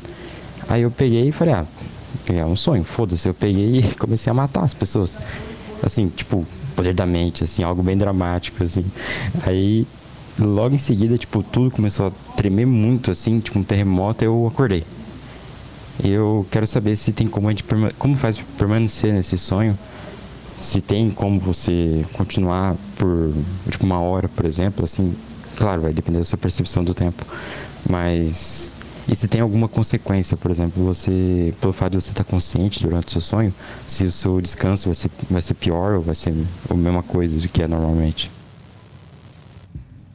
É o Fernando o nome dele. Então, tem uns estudos interessantes mostrando que a princípio não tem esse efeito, um efeito negativo na saúde, se for usado com parcimônia, né? De vez em quando você tem sonhos lúcidos e tal. A princípio não tem esse problema. Tem umas técnicas legais para você continuar no sonho, tem sim. Uma delas é você rodar dentro do sonho, você girar, igual um peão. Então você geralmente, igual no caso dele, provavelmente aconteceu, já que ele teve o poder de matar os personagens dentro do sonho, ele tinha poder sobre si mesmo, sobre o seu, a sua representação dentro do sonho, né? O seu corpo dentro do sonho. Então, uma técnica legal é você abrir os braços igual um peão e começar a rodar. Rodar igual uma bailarina mesmo. E várias pessoas, inclusive eu, temos a experiência de que isso meio que impede você de acordar. E qual a explicação provável para isso? Não tem uma explicação certa, assim que a gente tem certeza. Mas a explicação provável de que você não acorda é porque na hora que você tá ali rodando, você tá prestando muita atenção no seu corpo do sonho. É como se você tivesse se obrigando a prestar atenção em você mesmo dentro do sonho. Porque quando na hora que você tá sonhando e você começa a acordar, você tá meio que pensando nessa ideia de acordar, né? Você tá pensando em como é que são as coisas do lado de fora, você tá pensando, sei lá, que o despertador pode tocar, qualquer coisa. Então, a única coisa que você tá fazendo é, calma, presta atenção em você mesmo aqui dentro. Sabe? É como se te puxasse de volta. Uhum. Então, qualquer outra técnica que faça você prestar atenção em si mesmo, provavelmente tem o mesmo resultado. Uhum. Mas uma técnica que vários sonhadores lúcidos usam é essa de ficar rodando. Então, na próxima vez, se você tiver um desses, o amigo que mandou a mensagem, abre os braços e começa a rodar. Sabe? Várias pessoas, inclusive alunos meus, falaram que funcionou. E, e uh, afeta o descanso? Então, não. Na média parece que não afeta. Ah. Toca mais uma aí. Boa tarde, meninos. Ó, oh, doutor Leonardo, eu adoro, adoro quando vão é, pessoas falar sobre sonhos, porque eu sou a louca dos sonhos. Eu já falei pra, aqui com outros convidados. É, inclusive, há uns 15 dias atrás eu tive um sonho bem louco e acordei depois que um ser parou de morder meu dedo, porque enquanto ele mordia, não sei se era um ser humano ou um, um animal, não sei. Mas eu, durante o sonho, eu senti uma mordida e ela pressionou meu dedo.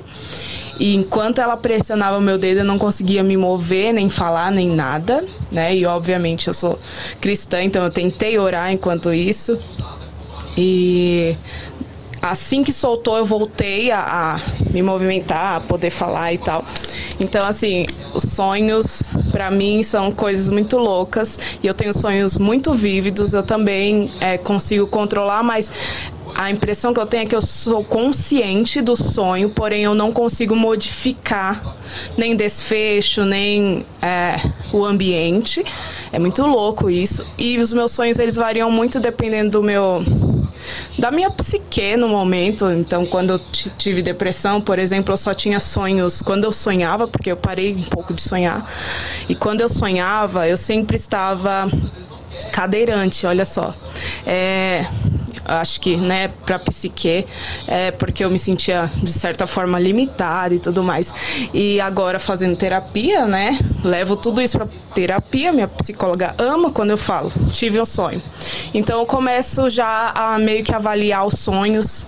Tenho problemas porque eu não quero controlar meu sonho, porque todo sonho que eu tenho péssimo eu consigo controlar. Se eu dormir de novo, eu sei que eu volto pro sonho e continuo a história. Olha só que coisa doida. Eu pensava que eu era, né, psicótica, mas pelo visto não sou tanto. Meu córtex, além de descansar enquanto eu durmo, ele ainda toma umas brejas. Fiquem com Deus, era só isso. Ah, boa. Tem, teve pergunta ou foi mais um relato? Acho que foi mais, foi um, mais relato. um relato, é. né, dela. Mas ela falou um negócio interessante ali pra gente pensar. A ideia do controle. Porque ela falou que ela sabe que ela tá sonhando, mas ela não controla.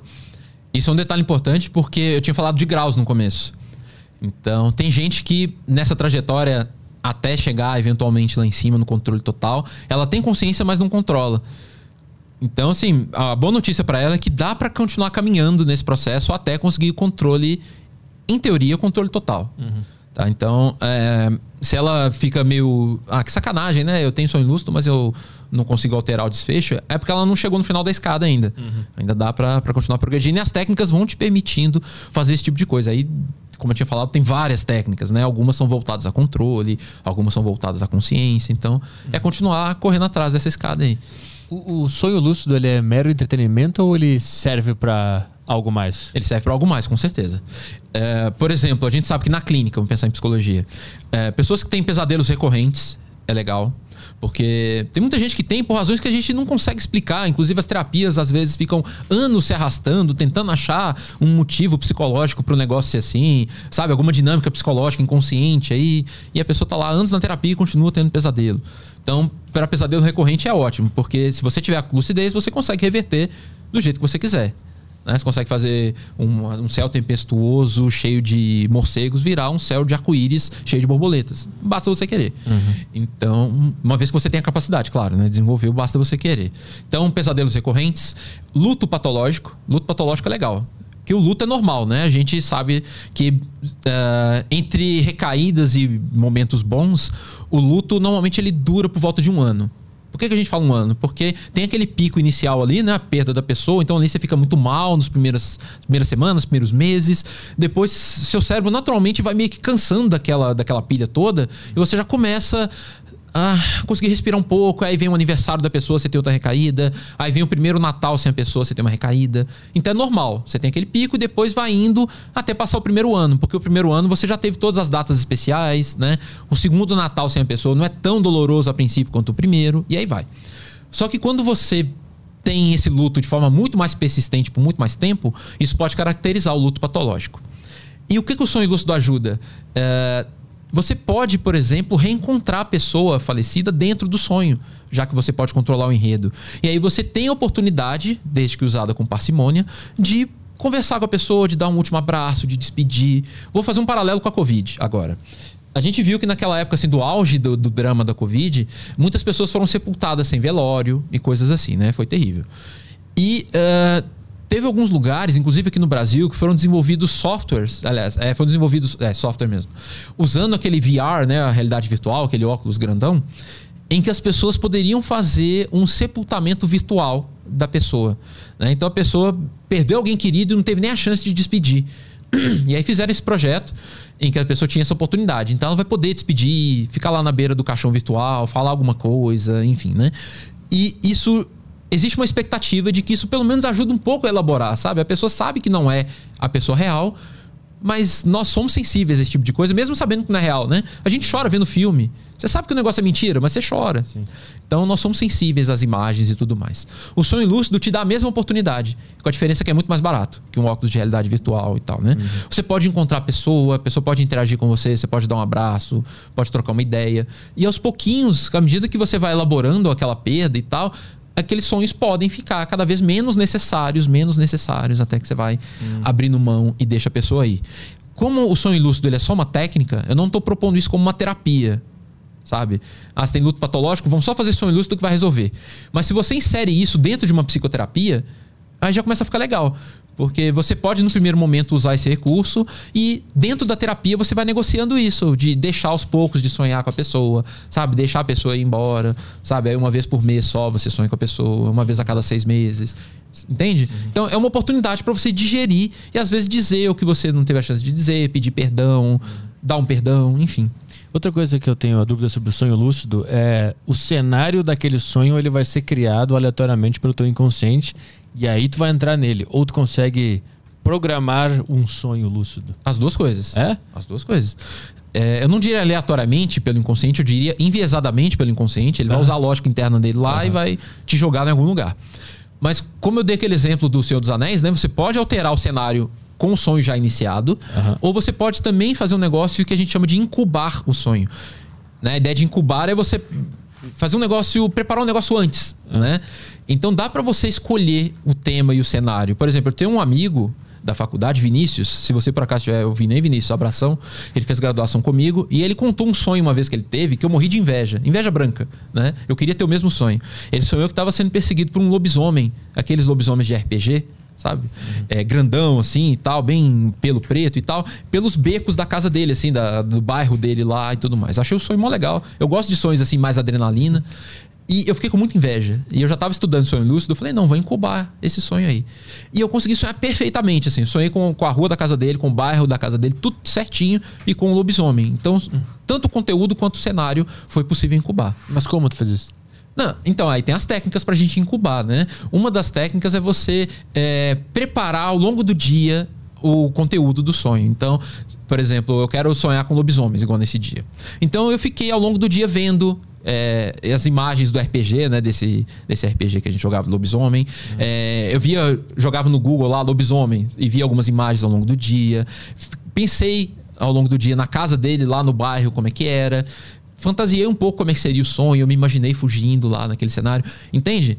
Então, uma vez que eu já estava nessas técnicas, já um pouco avançado, então minha cabeça já estava acostumada a misturar uh, o mundo dos sonhos com o mundo real. Na hora que eu estava pensando acordado em que, que eu ia sonhar, minha cabeça já estava, tá, beleza, eu entendi. Ele quer sonhar com isso, tá? Uhum. Então ele já, sabe, já vai pôr na agenda lá. Então na hora que eu dormi, batata. O primeiro sonho que eu tive foi uhum nos becos lá da casa dele e os lobisomem. Então, ao longo do dia, tu vai é, pensando no que você vai tu semeando. quer sonhar. Você vai semeando. Essa é uma das técnicas, uhum. tem mais, mas essa é uma delas. Você vai é. semeando e, e a probabilidade vai aumentando. Uhum. Você não tem como ter 100% de certeza se você não for um sonhador lúcido, assim, muito treinado, uhum. mas a probabilidade aumenta, assim, drasticamente. E antes de dormir também, existe Sim, eu quero sonhar com tal Sim. coisa. Escreve no diário dos sonhos, por exemplo. Essa noite, pretendo sonhar ah. com a, tal lugar, tal tema. Interessante.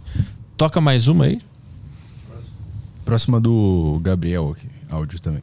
Aí. Caiola, Petri, a minha questão é a seguinte: como o senhor lida é, tendo esse conhecimento que você sabe que ao você falar para pessoas comuns, né, que tem essa base mais é, cientificista, que acha que tudo precisa ter um embasamento científico comprovado, como que ele lidou com isso de desse confronto entre a opinião e as coisas que ele viu e as pessoas ao redor dele. Se em algum momento ele chegou a questionar, sei lá, talvez até mesmo a sanidade dele de ter tido contato com essas coisas e como ele fez para ter, abre aspas, fecha aspas, coragem de ainda assim manter essa base de ideia mesmo sendo totalmente contrária ao senso comum. E mais um programa sensacional, apenas. É, boa, obrigado. Ah, cara, a gente tem que pensar que o ponto principal da ciência, o principal pilar da ciência é a dúvida. Então, para o cientista, ter dúvida é bom. Então ele falou, né? Você já ficou com dúvida e como se isso fosse ruim, né? Não é bom, tem que ter mesmo, porque é a dúvida que vai te fazer ir atrás dos dados e que vai te fazer questionar aquilo que a gente pensa que já sabe. Pelo menos idealmente, a ciência é humildade. É você saber que é a natureza que tem que te explicar como é que ela funciona. Não é você com as suas crenças, as suas preferências. Então, eu não tenho o menor problema de ter um ponto de vista até aqui e chega um dado novo me mostrando outra coisa e eu mudo de ideia. Não tenho o menor problema com isso. E esse tema, né, o estudo psicológico do, do paranormal, do excepcional, isso me confronta com essa questão o tempo todo. Então, quando eu te falo que uh, a princípio a gente precisa da evidência para acreditar em uma coisa, onde a evidência me levar, eu tô indo. Desde que a gente avalie essa evidência com o devido cuidado. Então, é, seria muito legal se telepatia existisse, essas coisas todas. E eh, tem aquelas evidências que eu comentei que sugerem que talvez, quem sabe, exista algo aí. Então, cara, para mim isso é fantástico. Eu não tenho o menor problema em, em, admitir isso. A gente tem muito essa imagem um pouco estereotipada de que a ciência é contra essas coisas. Muitas pessoas me questionam, né? Isso, algo parecido com o que ele falou. Como que você conseguiu entrar na USP? Eu fiz o mestrado, o doutorado e o pós-doutorado na USP, Universidade de São Paulo, pesquisando essas coisas. Como que você conseguiu entrar na USP pesquisando essas coisas e tal? Mas é isso que é a ciência. Seria estranho, eu deveria perguntar como que fulano de tal não conseguiu. Uhum. Porque se você consegue justificar a relevância de um certo tema e consegue ter um método científico bom para pesquisar aquele tema, não tem porquê, a princípio, a não ser por algum viés, né, já que cientistas são seres humanos, a não ser por algum viés, isso não tem porquê não ser aceito. Né? Então, viajei para um monte de lugar apresentando esses assuntos, ganhei bolsas de várias agências pesquisando essas coisas, publiquei, a gente publica nos periódicos científicos normais. A gente não publica, sei lá, na, na revista sei lá, sonhos, não sei o quê. Uhum. Entende? É nos periódicos científicos mesmo, de psicologia, de neurociência, de tudo mais. Porque o que define a ciência é o método.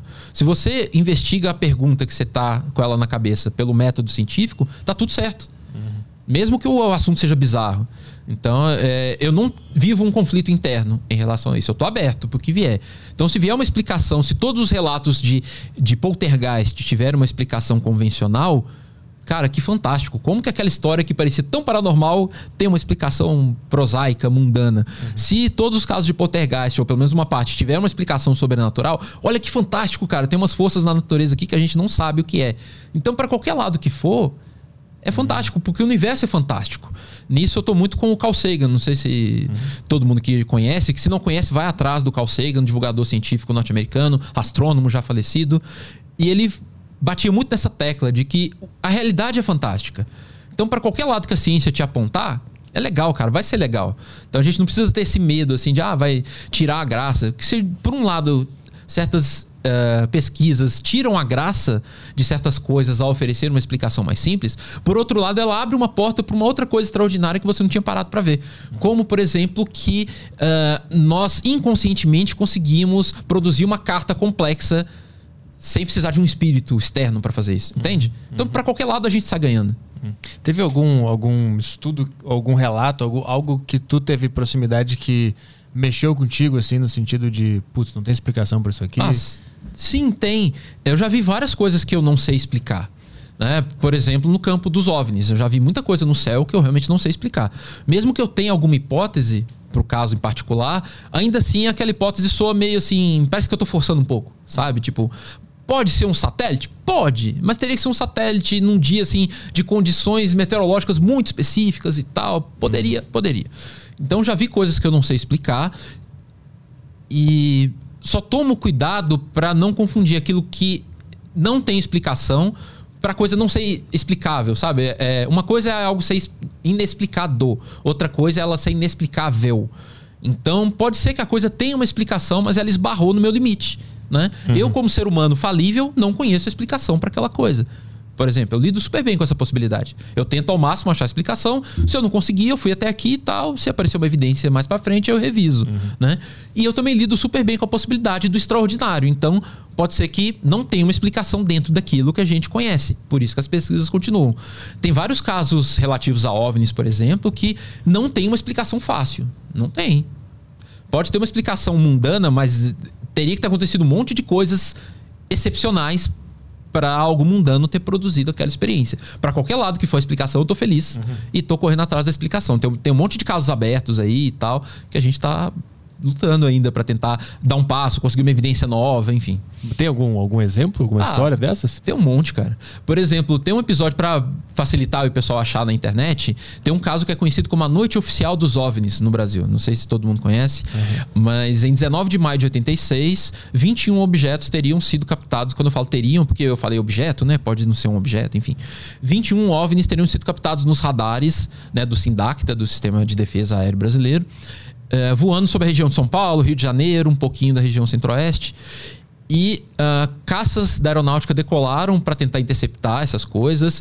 O ex-presidente da Petrobras, Petrobras, Osiris Silva, estava voando na região e uh, o cara da torre falou com ele: Ó, oh, tem um negócio aí na, por perto. E ele foi atrás para ver e ele relata ter visto um ponto de luz estranho e tal que se afastou e se perdeu. Então, os objetos, supostos objetos, foram captados pelos radares. Os OVNIs foram perseguidos por caças que não conseguiram se aproximar, seja lá o que for aquilo.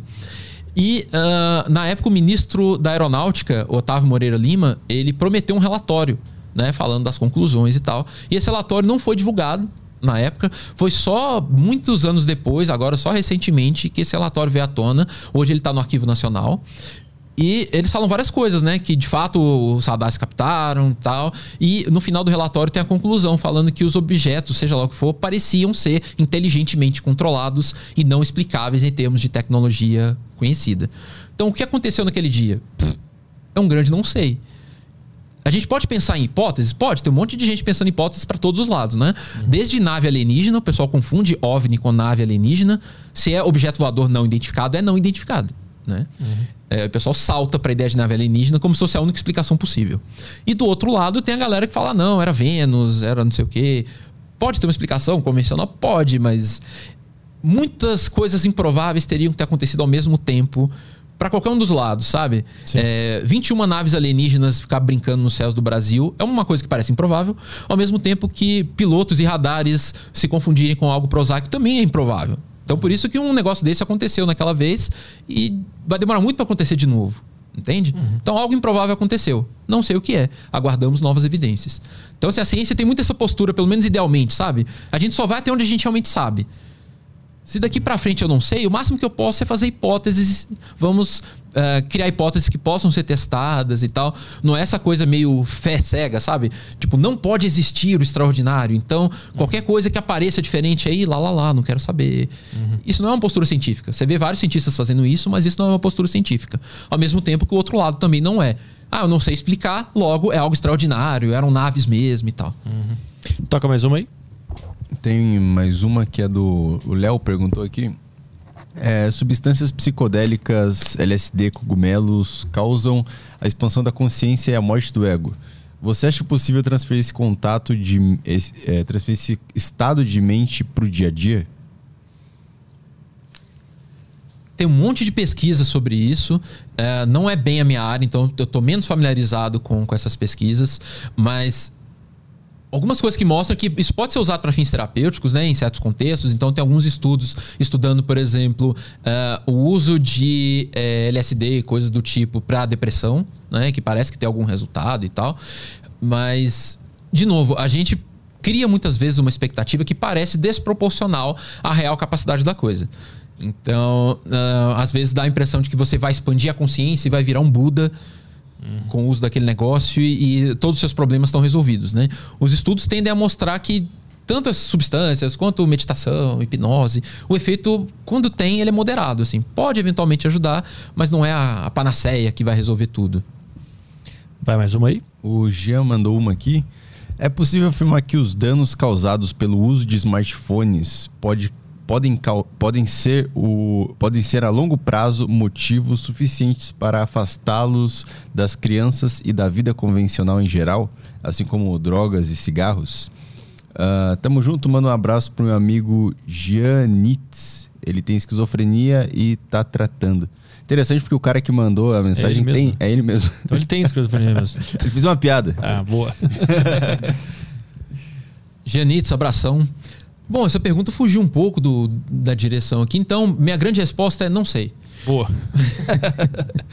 Tem um áudio do Pedro. Vamos lá, áudio do Pedro. Boa tarde, pessoal. Me pergunto para o Leonardo seria quanto aos terrores noturnos, chamados terrores noturnos. É, eu percebi um certo padrão quando eu ia dormir. Ironicamente, ele ocorre muito raramente de noite ele sempre ocorre de tarde, quando eu vou tirar um, um cochilo durante o meu horário de almoço na empresa. E acontecia muito, diversos assim. Eu até evitei um pouco dormir durante o horário de almoço. E, e aí eu fui procurar no YouTube e vi mais ou menos que a definição seria terror noturno. O que, que a psicologia tem a dizer sobre esse, esse fenômeno? É, ele é como se fosse a paralisia do sono.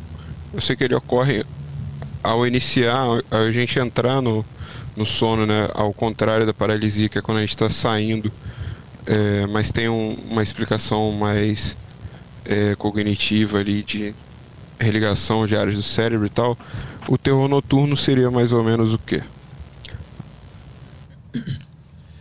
Então, na verdade, o, a quantidade de desordens do sono é bem grande, porque tipicamente a gente tem esses dois padrões de funcionar, né? A gente como tá quando tá acordado e a gente quando tá quando tá dormindo.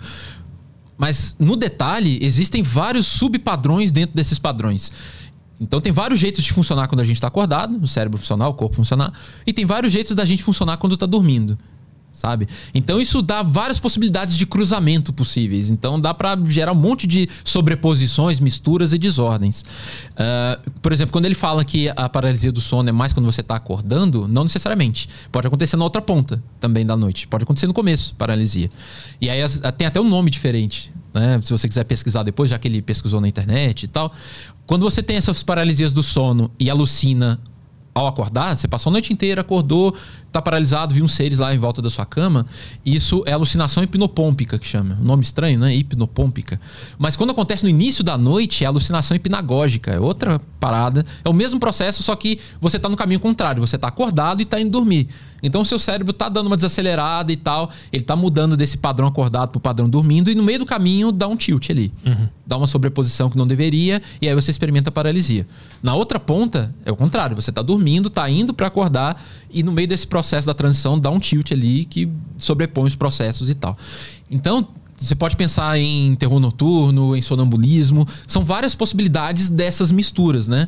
Então, quando a gente pensa, por exemplo, em paralisia do sono e você fica paralisado, em episódios de terror noturno em que a pessoa se move, a pessoa se mexe, chuta e tal. Então, assim, é, o que eu tô querendo dizer é que existem vários transtornos possíveis que podem gerar experiências bizarras no sonho. Não é uma só, não é uma explicação só, mas todas elas, a princípio, são ancoradas na mesma lógica. O seu cérebro está tentando organizar a vida quando você está dormindo e quando você está acordado, mas é tanta coisa para administrar que tem hora que ele bagunça. E tem fatores que aumentam a probabilidade dele fazer essa bagunça. Por exemplo, o ritmo de sono picado. Hum. Ou você está dormindo em circunstâncias não habituais. Por exemplo, ele falou de dormir no trabalho. Então ele, ele, dorme sabendo que ele tem que acordar daqui a 15 minutos, pode chegar alguém e pegar ele dormindo, então ele dorme meio. Estado de alerta. É, estado de alerta. Uhum. Tudo isso bagunça o seu cérebro. Tudo isso é uma possibilidade de dele não fazer o trabalho dele do jeito que ele deveria, separando as coisas.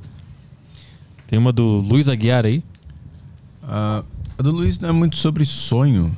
É, vou ler aqui. Uh, boa tarde a todos. Recentemente foi ao enterro do familiar uh, de um amigo que não teve como estar presente porque tinha acabado de morar em outro país. Como fazer para ajudar uma pessoa que passa por, é, por esse tipo de situação para além de uma terapia? É sobre luto, né? Eu acho que ele pegou esse gancho ali. É. Sim. Então, não existe uma resposta que é receita de bolo. Porque cada um vai elaborar isso de um jeito. Então, a gente teria que ver quais são os sentidos dessa perda desse, desse velório, né? O cara estava fora do país e tal.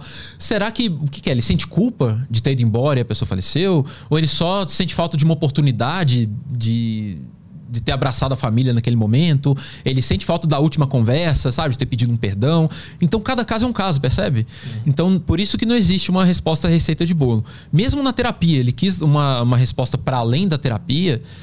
É, mas mesmo na terapia não haveria uma resposta universal. Né? O terapeuta teria que investigar os sentidos que aquilo tem e tal. Onde que pega, né? Qual é o calcanhar de Aquiles ali do caso? Por que, que ele está sofrendo? Né? Essa culpa, essa oportunidade que ele não teve. É, por aí vai. No caso da saída da terapia, então, já que é o caso que ele pediu para além da terapia, uma possibilidade é conversar com ele, dar voz a ele, permitir, dar abertura para ele, justamente revelar qual é esse sentido. Não vai ser igual uma terapia, obviamente, o amigo não vai nunca substituir um terapeuta, né?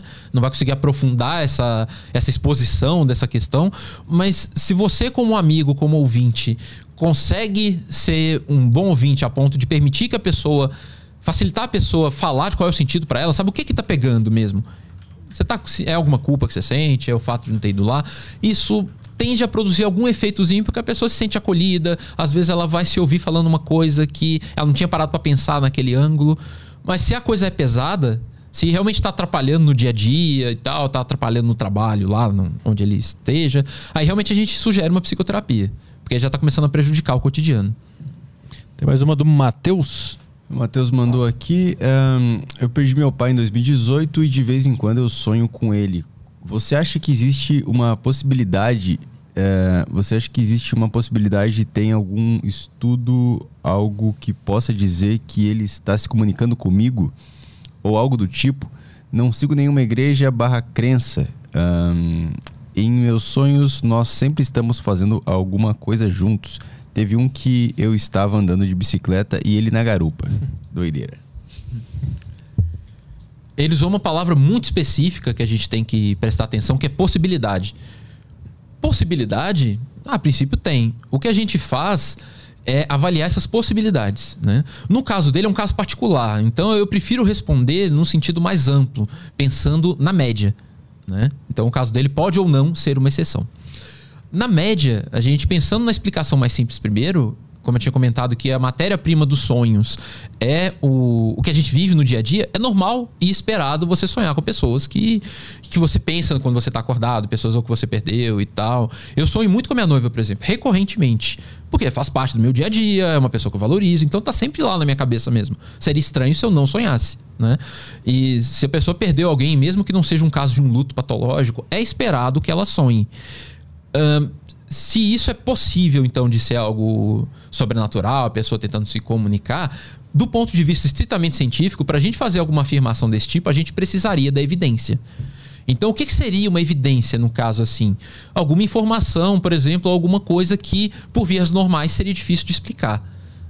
Entende? Então, por exemplo, quando a gente faz estudos, a gente, que eu digo a comunidade científica, todo mundo que estuda essas coisas, sobre sonhos premonitórios, né? A gente tenta ver se naquela informação realmente tem alguma coisa verificável objetivamente e tal.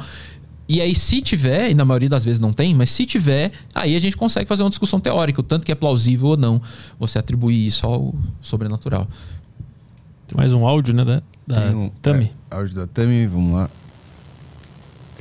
Eu vi o doutor falando sobre a experiência de quase morte. Eu queria indicar um canal científico só sobre isso, que é o canal Afinal que Somos Nós, que é dirigido por um neurologista e um físico. E eles levam relatos de pessoas reais, é, milhares de relatos sobre isso em hospitais, no meio da rua, em todo tipo de lugar possível. Então eles fazem esse apanhado e eles estudam. Não tem vertente espiritual, né, religiosa. Eles são cientistas e, se não me engano, são ateus, inclusive. Então, não sei se é interessante para vocês, mas para mim é muito interessante porque eu não gosto de, de enviesar as coisas. Então, é uma dica para o professor e para o pro professor, para o doutor e para o Arthur também, se quiser levar alguém para falar sobre isso, que eu acho top esse assunto. Tu tinha falado sobre isso mais cedo, né? Falei um pouco sobre isso. Eu não conheço essa, esse canal especificamente, vou dar uma olhada e tal. Eu só vou aproveitar um embalo, então, para falar de coisas gerais em relação um pouco a isso.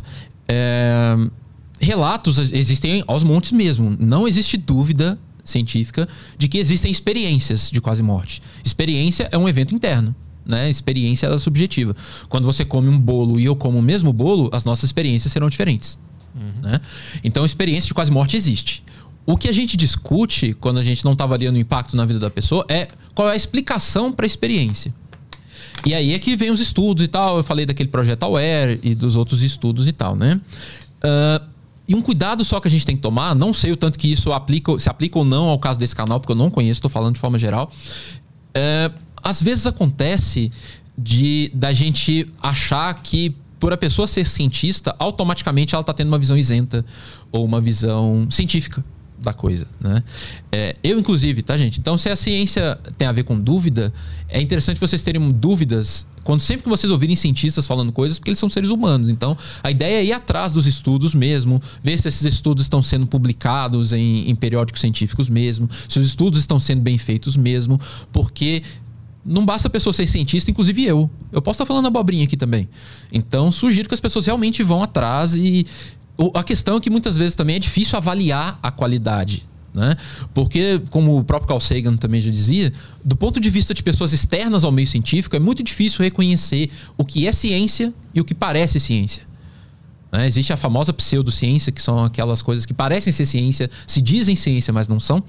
né? Muitas vezes usa-se a física quântica e coisas assim para dar uma cara de ciência para o negócio, falando em geral, não estou falando de ninguém em particular. É, então a gente precisa tomar esse cuidado e é difícil ter essa bagagem, né? Nós, por exemplo, eu, né? Quantas décadas da minha vida eu levei estudando para eu ter a bagagem que eu tenho hoje para ainda assim estar correndo o risco de falar bobagem. Então, é por isso que a ciência não é sobre ter certeza das coisas, é sobre diminuir a incerteza. A gente tenta colocar a incerteza no menor nível possível, mas sempre tem uma margenzinha de incerteza. Então, só estou aproveitando o embalo, falando dos cientistas em geral. Sempre que você vê um cientista falando alguma coisa, não é porque ele é cientista que aquilo é verdade, sabe? Tem que ir atrás dos estudos, ver o que a comunidade científica está falando sobre aquele assunto. Tem mais uma do Matheus aí. É, ele mandou, deixa eu só achar aqui. Ah, você acredita que os sonhos podem ser algum tipo de previsão do futuro? Dado, os rela dada relatos de pessoas que sonham com amigos barra familiares e no, é, no mesmo dia acontece algo com a pessoa, ou até mesmo sonhar com animais e ele ser resultado do jogo do bicho. Ah, isso daí na família rolava muito, né? Esse negócio do, do jogo do bicho. É... Então, cara, de novo tem o pode, né? Quando as pessoas perguntam pode ser, pode, mas cadê a evidência? Então, o que, que rola sobre os estudos relativos a sonhos premonitórios? O que a gente vê é que existem alguns casos que são interessantes, né? Que tem um nível de detalhe muito curioso, assim. Mas que, no mínimo, na grande maioria das vezes, esses sonhos, eles têm explicações mais simples. Sejam fraudes, existem casos de fraude mesmo, deliberado, tem gente que inventa mesmo. Mas muitas vezes são erros de interpretação de coisas mais conhecidas, de fenômenos conhecidos. Um desses fenômenos conhecidos é um negócio que a gente chama de lei dos grandes números. Que diabos é isso? É a ideia de que se você der oportunidades suficientes para as coisas, elas vão se comportar dentro do esperado. Vou dar um exemplo cotidiano. Mega Sena. É difícil pra caramba ganhar na Mega Sena, né, cara? A chance é 1 em 50 milhões de você, com um bilhete, ganhar o negócio. Mas se um número suficientemente grande de cartões for jogado, alguém vai ganhar. Então, assim, você está dando oportunidades suficientes para os números se comportarem conforme o esperado pela estatística, né? Então, por isso que quase toda semana alguém ganha, uhum. certo? É, isso acontece para a vida, para outras áreas da vida. Então vamos pensar, por exemplo, sonho premonitório do tipo eu sonhar com alguém e a pessoa me ligar no dia seguinte. Um exemplo clássico, né? Várias pessoas já me contaram esse. Qual é a chance de você sonhar com aquele seu amigo que você não vê há um ano e ele te ligar no dia seguinte? Muito baixa. Concorda? Vamos, só para facilitar a imagem na cabeça, vamos imaginar que a chance seja uma em um milhão. Super baixo, né? Só pra você ter ideia, a Loto Fácil, se eu não me engano, é 1 em 3 milhões a chance de você ganhar. Então, 1 em 1 milhão é muito baixo. Beleza. Só que vamos imaginar que você vive 80 anos. 80 vezes 365, não sei nem que número que dá isso. É o número de noites que você vai sonhar ao longo da sua vida. Vamos imaginar que você sonha em média mais ou menos 5 vezes por noite. Se você dorme 8 horas por noite, você tem mais ou menos 4 a 5 períodos de sonho durante a noite, porque a fase REM se repete ao longo da noite. Então, 80 anos vezes 365 noites que você sonha, vezes 5, é só mais ou menos o número de vezes que você vai sonhar ao longo da sua vida. E provavelmente você não teve esse sonho. Eu nunca tive, por exemplo, de eu sonhar a pessoa me ligar no outro dia. Mas vamos pensar: tem você tendo essa mesma conta gigante, tem o seu amigo, o seu vizinho, a sua namorada, as pessoas da sua rua, a sua rede de contatos. Então, a Terra tem mais de 7 bilhões de pessoas toda noite sonhando cinco vezes por noite ao longo de anos e de décadas. Entende? É como se fosse jogar bilhões de bilhetes de loteria. Sim. Então, a chance de uma hora alguém sonhar com alguém, a pessoa ligar no dia seguinte, é extremamente provável. Pela lei dos grandes números, o improvável se torna provável se você der chances suficientes para o negócio acontecer. Então, a lei dos grandes números ela é pouco considerada pelas pessoas no dia a dia, porque, assim, na hora que acontece com você, você fala, não é possível. Uhum. Sabe? Mas se você vê a coisa no nível macroscópico, cara, estranho seria se não acontecesse.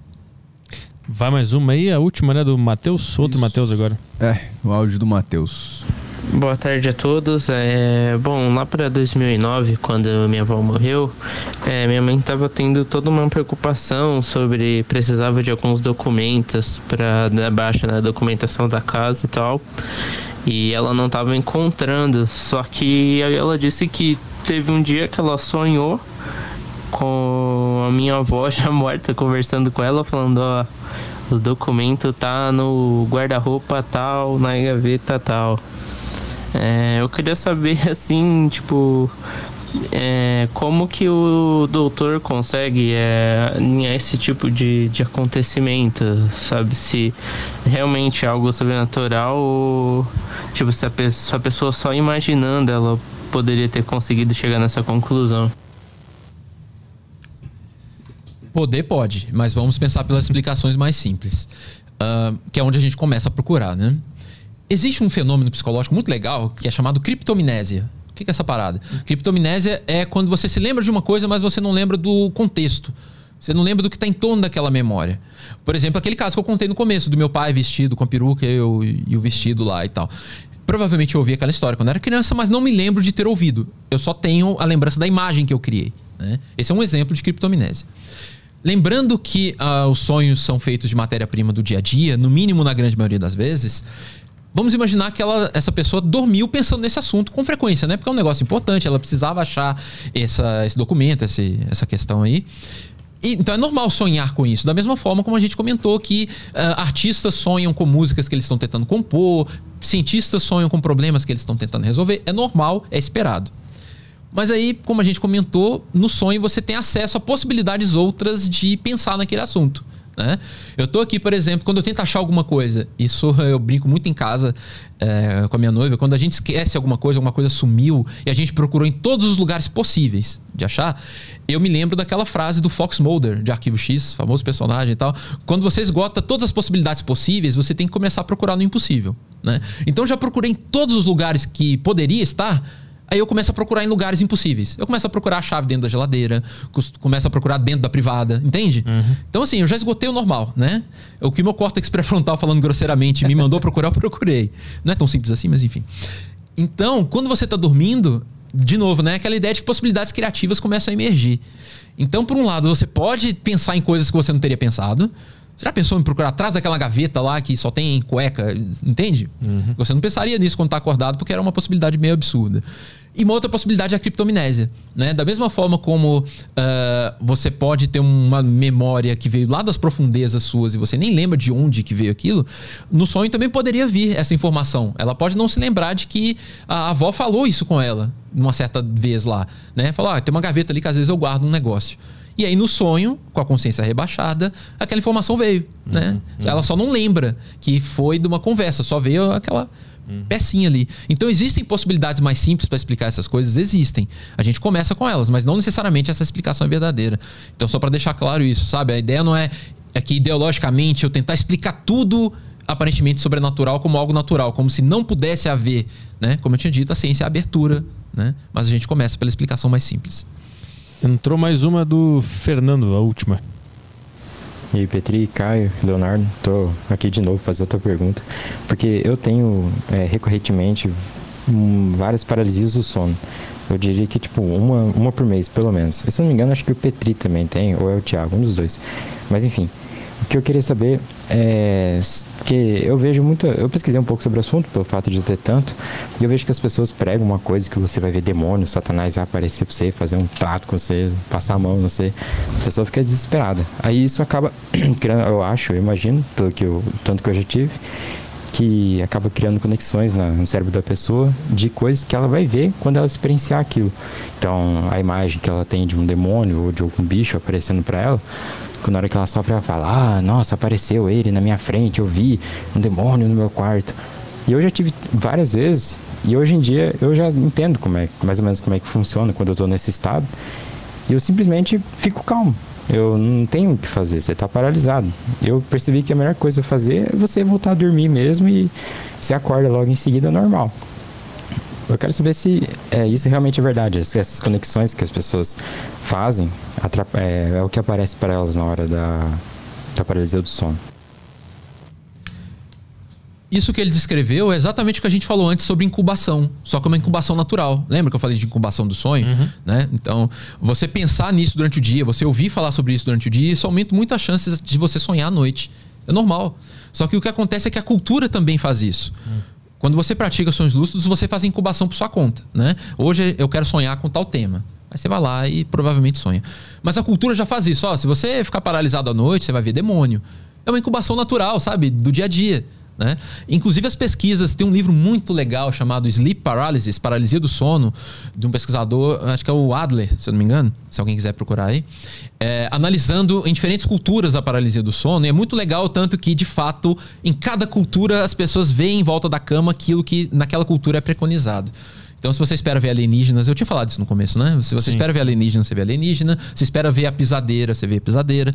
Então, na minha pesquisa de doutorado, por exemplo, né? Eu tanto estudei pessoas aqui em São Paulo que alegavam contatos com alienígenas, quanto estudei pessoas em regiões mais afastadas, regiões mais rurais. E era muito legal. Quando as pessoas começavam a relatar paralisia do sono, aqui em São Paulo, em Belo Horizonte e tal, era extraterrestre. Fácil né, que aparecia no quarto. Às vezes demônio, mas quase sempre extraterrestre. No interiorzão, cara, é só pisadeira. Direto. Então, assim, não existe expectativa. As pessoas não são incubadas com a ideia de que elas vão ver um, um ET. com- Tem mais alguma aí que tem umas boas no YouTube aqui. E- é, Telegram fechou já. Tem, tem uma do YouTube aqui que eu pesquei, Ah. que é. Ah, aqui achei. Ah, pergunta se ele já ouviu falar do homem que diz ter aprendido três idiomas Ah. enquanto dormia. Que história é essa? Ah, esse daí é, é clássico. Eu esqueci o nome dele agora. Mas se vocês jogarem no YouTube. Ah, esqueci o nome do cara. Que saco. Então, esse tipo de fenômeno existe, sim. E eu vou falar em geral, porque aí a gente pode contemplar diferentes casos. Não vou falar especificamente do caso dele. Mas o que acontece muitas vezes é que as pessoas é, têm contato, sim, com informação que elas vão depois manifestar em sonho, como eu tinha comentado. É mais um exemplo né, desse tipo de situação. Então, pessoas, por exemplo, que eventualmente convivem com outras pessoas que falam ah, uma certa língua, por exemplo, né? Então a pessoa teve contato com palavras, ou às vezes até coisas mais complexas mesmo, né? Frases ou diálogos cheios e completos, enfim. Isso pode vir depois à tona de várias formas, seja no sonho, seja por aprendizado natural. Então tem alguns casos que eu conheço, outros casos que eu tive mais oportunidade de, de ter contato perto, em que algo assim aconteceu. Vou dar um exemplo clássico, famoso, histórico. Tem uma médium francesa chamada, tinha, né? Chamada Helene Smith. Ela é do século XIX. E ela falava que ela tinha experiências fora do corpo e que ela viajava para o planeta Marte. E que lá em Marte ela viu os marcianos lá e tal. Tem desenhos dela na internet. Se você jogar Helene Smith no Google, você vai ver uns desenhos que ela fez sobre como eram os marcianos. Eles usavam uma sandália meio gladiador, assim, tinha umas mini saias, um negócio meio esquisito. E eles tinham animais, enfim. Então ela descrevia a paisagem marciana e ela descrevia o idioma marciano. Ela sabia falar marciano, a Helene Smith. E na época tinha um, um, psicólogo, né, um dos pioneiros da psicologia francesa, que é o Théodore Flournoy, e ele quis estudar o caso da Helene Smith. Falou, cara, o que, que, é isso, né? O que, está acontecendo? E aí, inclusive, contratou um linguista para ajudar ele nesses estudos. Então, esse linguista avaliou o idioma marciano da Helene Smith. E aí, juntando ó, tudo, eles concluíram que, na verdade, ela apenas dissociava. Ela tinha aquelas experiências dissociativas que eu comentei, lembra, né? De você separar coisas que normalmente estão juntas. Então, ela vive experiências que ela não controla. Então, do ponto de vista subjetivo, provavelmente era real para ela mas ela estava pegando informações do dia a dia. Por exemplo, o idioma marciano dela. O idioma marciano dela era muito parelho ao idioma francês. Sabe? Então as palavras eram muito parecidas, a gramática era muito parecida. Uhum. E aí o Teodoro Flournoy, nas palavras exatas dele, ele fala que o idioma marciano dela era uma variação infantil do idioma francês. Uhum. Ele usou a palavra infantil. Uhum. Então, assim, para dizer que era uma coisa muito simplificada, assim, sabe? Então. Só que ela aparentemente não fazia de propósito ela tinha aquelas viagens dela lá e lá ela via os supostos marcianos falando uma língua e na hora que foram analisar era o francês. Uhum, uhum. Só que para ela não era, né? Entende? Que é uma outra instância inconsciente produzindo aquilo. Uhum. Então, esse tipo de coisa acontece bastante. Mas nesse caso o cara aprendeu três idiomas que existem. Então, assim, existe na internet, não, sim, existe na internet alguma informação sobre ele ter sim convivido com pessoas que falavam essas três línguas. Uhum. Né? Eu não tenho acesso a essa informação, isso aí está solto na internet. Pessoas falando que não, sim, tal, existe isso. Então, é, é possível a pessoa, o que eu quero dizer, aproveitando o caso dele como embalo para falar dos outros, é que quando você tem contato com uh, informações na sua vida, seja uma língua, seja qualquer outra coisa, isso pode se manifestar na forma de experiências aparentemente sobrenaturais, como aprender uma língua ou qualquer outra coisa parecida, entende? Uhum. Então, igual no caso da Helene Smith, o idioma marciano não existe, mas o idioma francês existe. Sim. No qual ela se baseou. Uhum. Ela poderia ter chegado lá e descoberto que os marcianos também falavam francês. Uhum. Igualzinho. Entende? Mas no caso desse cara, ele acordou sabendo falar essas três É o que ele relata. Idiomas? É o que ele relata. Mas eu já vi na internet pessoal dizendo que ele teria tido contato com pessoas na história da vida dele que falavam esses três idiomas. Uhum. Então, mas eu não posso afiançar essa informação porque eu não tive acesso a ela. A Natália mandou uma pergunta aqui. É, o doutor sabe responder se é verdade que as pessoas que sonhamos, mas não conhecemos, são pessoas que vemos na rua e o cérebro salva a fisionomia? Então, literalmente não, porque o cérebro não salva, né? Como falamos, não tem um lugar para colocar. Mas, a princípio, essa hipótese não dá para verificá-la cientificamente. Uhum. Por que, que, não dá? Porque não tem como você comparar. É. Tipo, né? Eu sonho com uma pessoa que é aleatória e faça um retrato falado. Não tem como você verificar 7 bilhões de pessoas do planeta para ver se alguma bate o rosto. E mesmo se bater, como é que você vai verificar se o cara viu ela na rua pela visão periférica? E... Uhum. Então é um negócio que não dá para saber. Então, como é que vamos supor que eu sonhe com uma multidão de pessoas. A minha cabeça, o meu cérebro, ele está criando aquela, aquelas pessoas a partir dos rostos que eu tenho guardado já em mim? Não dá para saber. Esse é o ponto. Pode ser que ela esteja criando com base em memórias, pessoas parecidas. Pode ser que ela esteja fazendo uma síntese na hora criativa ali. Por exemplo, você consegue sonhar com uma pessoa ou alguma entidade, alguma coisa que parece humano, mas que só tem um olho no meio da testa? Sim, uhum. normal. Uhum. Foi o seu cérebro que criou aquele rosto, concorda? Uhum. Você nunca viu aquela pessoa na rua. Se o seu cérebro consegue criar esse rosto, por que ele não poderia criar outros? Uhum. Normais, rostos com dois olhos e tal. Uhum. Ao mesmo tempo, seria possível você sonhar com uma pessoa que você viu na rua? Sim. Então, como as duas possibilidades são possíveis e você não consegue verificar objetivamente nenhuma das duas, pode ser. Uhum. É um daqueles casos em que o famoso não sabemos. Deixa eu ver se tem mais alguma aqui. No YouTube. Entrou mais alguma aí que eu não tava lendo? Eu tô dando uma caçada aqui, mas não tô achando nada. Ah, o pessoal tá falando que o cara é o, é o Galinha Tonta. Ah, isso mesmo. Galinha isso tonta. mesmo. Ele disse que sonhava com três crianças, um japonês, um inglês e um alemão. e Isso ele mesmo. ensinava as palavras todas as noites. Isso ah, mesmo. É, tem umas matérias na TV sobre ele, então não sei se foi nenhuma dessas matérias que eu vi essa informação, mas eu já vi em algum lugar na internet alguém comentando Que loucura. essa explicação pro caso dele. Mas eu não conheço, não posso falar nada de mim em relação a ele. Entrou mais alguma no Telegram ou é isso aí, Caio? Ah, Telegram, eu só vou abrir aqui rapidinho. Vai que entrou uma no finalzinho aí. Ah, beleza. É áudio? Entrou? Ah, ah, não. Achei que tinha falado que entrou. Não, não entrou Não nada. vai que entrou, não entrou? Não. Então tá, Leonardo, obrigado pela presença. Quer divulgar as tuas redes sociais, teu site, teus trabalhos? Fica à vontade. Cara, valeu demais. Arroba IdeltaPsi lá no Instagram. Porque é lá que eu faço divulgação científica, é lá que eu anuncio palestra, curso, essas coisas. A gente tem os trabalhos lá na USP, né? Nossos grupos de estudo e tudo mais. Mas a forma mais direta das pessoas entrarem em contato é lá no Instagram, arroba IdeltaPsi. E Delta Psi. É tudo junto. Isso. E aí lá tem, tem teus cursos, tudo tá lá. Eu faço muita divulgação científica, post sobre esses assuntos. Uhum, então eu falo dos casos, né? Eu Falo desses fenômenos todos, Uhum. eh, outros que eu não falei aqui. Enfim, é um Instagram só para fazer divulgação científica Ah, desses temas bizarros, assim, que a ciência pode dizer ou não dizer. Mas os cursos que tu dá são na USP, não são fora. Ah, não, fora internet? também. A gente Fora, tem as matérias, né, na, na pós-graduação, na graduação, enfim. Mas eu também dou cursos livres por fora sobre como ter sonhos lúcidos, por exemplo, é, sobre psicologia da religião. A gente não chegou a falar muito disso, mas a psicologia estuda o fenômeno religioso, né? Por que, que as pessoas creem ou deixam de crer em alguma coisa? Ou por que, que as pessoas não creem, como no caso dos ateus, né? Então a gente estuda todas essas coisas, teorias da conspiração, a gente não chegou a falar. Puta, é né? muito um bom. assunto muito massa. Isso é muito bom. Ah, eu já dei um curso sobre psicologia das teorias da conspiração. Por que, que o pessoal acredita nessas coisas bizarras aí, de terra plana, enfim. Tá, vamos, vamos pra, ter- terminar então. Por que, que a teoria da conspiração é tão legal pro cérebro? Porque é muito legal acreditar e ler e investigar. Por que, que é tão reconfortante uma teoria da conspiração? Porque elas conversam com vários vieses mentais que a gente tem. Sabe? Tipo, é como se o nosso cérebro ele tivesse assim. Com os receptores todos abertos, assim, a teoria da conspiração encaixa em todos eles. Por exemplo, a gente tem uma tendência muito forte a ver padrões. Sabe? É normal. Então, por exemplo, vamos supor. é, a, a- a- o seu, a sua pessoa, a sua companheira ou companheiro, chega na sua casa é, todo arrumado, com cabelo molhado, cheirando shampoo, tarde num horário diferente, não costuma chegar. Você pergunta onde a pessoa foi, a pessoa meio que desconversa e tal. Concorda que provavelmente você vai desconfiar, você vai achar esquisito? Você vai falar, aí tem. Mas você concorda que pode não ser nada? Pode ser, sei lá, qualquer coisa. Pode ter acontecido. Ela sofreu um acidente de trânsito, bateu no hidrante, o hidrante molhou o cabelo dela. Pode- qualquer coisa pode ter acontecido. Mas entre as milhões de possibilidades do que pode ter acontecido, você provavelmente vai pensar que aconteceu alguma coisa assim, né? Você foi traído, alguma coisa assim. Então nós temos a tendência a juntar as peças. A gente pega o caos do ambiente, um monte de coisa que acontece e a gente junta para formar uma história, para formar um padrão. A gente é assim, não tem como evitar.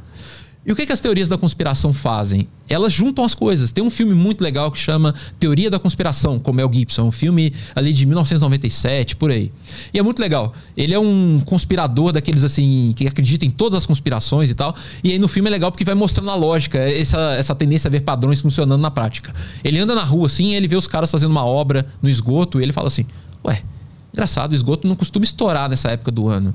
E os caras estão ali fazendo uma obra enorme. Ao mesmo tempo, o prefeito não está na cidade, ele está viajando. Então, será que eles estão fazendo alguma coisa no encanamento sob ordem do prefeito para, sei lá, envenenar a cidade? Entende? Você começa a juntar as peças de um jeito que faz sentido. Tanto que se, por exemplo, você contasse essa história da, da- do seu parceiro ou seu parceiro chegou em casa com o cabelo molhado e eu te falo assim, cara, eu ouvi dizer que ele ou ela tá te traindo. Você provavelmente vai embarcar. né? Você vai falar, filha da porque é o que a teoria da conspiração faz, sabe? Ela te apresenta umas peças encaixadas e fala, ó, é por causa disso. Mas Tá parece que tem alguma coisa na teoria da conspiração que é legal, é se sentir enganado. Tá todo mundo me enganando. Essa Então. sensação é muito boa também de ter. Por que, que é é tão legal isso? Então, porque esse é um dos componentes, né? Tem vários componentes na teoria da conspiração. Um deles, que é o básico, é essa tendência a ver padrões. Se não existisse isso, não existia teoria da conspiração. Ao mesmo tempo, nós somos muito sensíveis ao que é sensacional. Sabe? Coisas extraordinárias chamam muito mais atenção do que coisas banais. Isso tem até uma função evolutiva na espécie humana. Então, até o Carl Sagan falava muito, né? O sensacionalismo vende muito mais do que o, o banal. Então, as teorias da conspiração juntam as peças de um jeito que faz sentido Por isso que eu costumo dizer para os meus alunos sempre: fazer sentido não é suficiente para ser verdade. Porque fazer sentido é um fenômeno interno. Você que está juntando e fazendo sentido. Para outra pessoa pode não fazer o menor sentido. É, ainda por cima, é um sentido que é sensacional. Né? Ah, sei lá, tá, tem uns ETs reptilianos aí que estão governando a humanidade e tal. Uhum. Nós adoramos uma, uma história de mistério, alguma coisa assim. E nessas histórias de mistério, as conspirações nadam de braçada nisso, né? A ideia de que é, você está sendo enganado, como você comentou, tem algo por trás da realidade. É extremamente sedutor esse papel da teoria da conspiração de te colocar em contato com uma verdade que só você sabe, uhum. ou que poucas pessoas sabem. É muito legal você olhar para o resto da, das pessoas e pensar assim: ah, é tudo ovelha. Sim. Só eu que tô aqui por cima, só eu que sei, ou que uhum. só o meu grupo de escolhidos ali que sabe. Então, tem uns estudos muito legais mostrando o papel pro narcisismo das teorias da conspiração. É muito bom pro ego você embarcar numa teoria da conspiração, porque ela te coloca num time muito especial de pessoas. Teve a autoestima também, então. Então, pega na autoestima, pega nessa coisa de, ah, eu sou especial, eu sei de uma coisa que quase ninguém sabe. Uhum. Então, são vários fatores que ao mesmo tempo se combinam para fazer uma teoria da conspiração ser muito palatável. Então a gente tem que ter muito, tem que fazer muito esforço para não ser cooptado por uma teoria da conspiração, porque a chance é muito alta. Todos nós já acreditamos em alguma teoria da conspiração em algum momento da vida, uhum. né? Mas de novo, fazer sentido não é suficiente para ser verdade. Então cadê a evidência? Esse é o ponto. E a teoria da conspiração ainda tem esse lado, né? Porque ela geralmente ela é irrefutável. Ou seja, ela tem alguma coisa na lógica dela ali, na história, que te impede de fazer uma verificação objetiva. Vamos imaginar que a, que a teoria da conspiração é de que a Rainha Elizabeth é um reptiliano. Uhum. Que é uma coisa que o pessoal fala mesmo, né? E aí, faz sentido, né? Tipo, ah, ela tá lá toda poderosa e tal, não morre, e aquela coisa toda. Uhum. É, o país lá já, já mudou de regime, ela continua lá tendo um papel dela como rainha, isso tudo é porque tem um complô e tal. Vamos tentar demonstrar que a Rainha Elizabeth não é um reptiliano. O que, que você faria? Você tem acesso ao sangue dela para fazer um exame? Não tem. Você tem acesso a ela para ir lá e puxar, puxar a pele dela e tal? Não tem. É, você tem acesso aos médicos dela? Não tem. E mesmo se tivesse, o médico dela foi comprado, sabe? Então você pode começar a criar justificativas que, mesmo que você mostre o exame de sangue da, da rainha, falando que não, é um sangue normal, um sangue humano. Adulterado. Mesmo que você chegue nela e puxe a pele dela, assim, para ver que a máscara não sai, né? Você pode falar, ah, não, essa tecnologia dos alienígenas é muito avançada, é muito boa essa máscara. Uhum. Entende? Então, assim, você sempre pode criar uma justificativa para manter uma teoria da conspiração viva. Um caso clássico que eu acho maravilhoso, é maravilhoso e de triste, mas é maravilhoso. É uma teoria da conspiração que diz que a Austrália não existe. Você ah, já viu essa? Não. Dizem que a Austrália não existe. É uma galera de terra plana, que na verdade existem várias terras planas, não é uma só. Ah. Né? Tem vários modelos de terra plana. Em um deles, os caras não conseguiram encaixar o continente australiano no modelo de terra plana deles. Não cabe. Sabe? Tipo, você coloca lá distribuir os continentes, não cabe. Falta espaço. É o que, que os caras falaram? Ah, eu vou acreditar que a Austrália. É, que o meu modelo tá errado ou que a Austrália não existe? Ah, lógico que a Austrália não existe, né? Aquilo que eu falei, né? A gente é, abre mão da realidade para seguir as crenças, né? A, a, dissonância cognitiva que eu falei uhum. lá atrás. Então os caras têm a teoria da conspiração que a Austrália não existe. Todo mundo que você conhece que foi na Austrália, todas as imagens que você conhece da Austrália são falsas. Todos os australianos são pessoas compradas, são atores.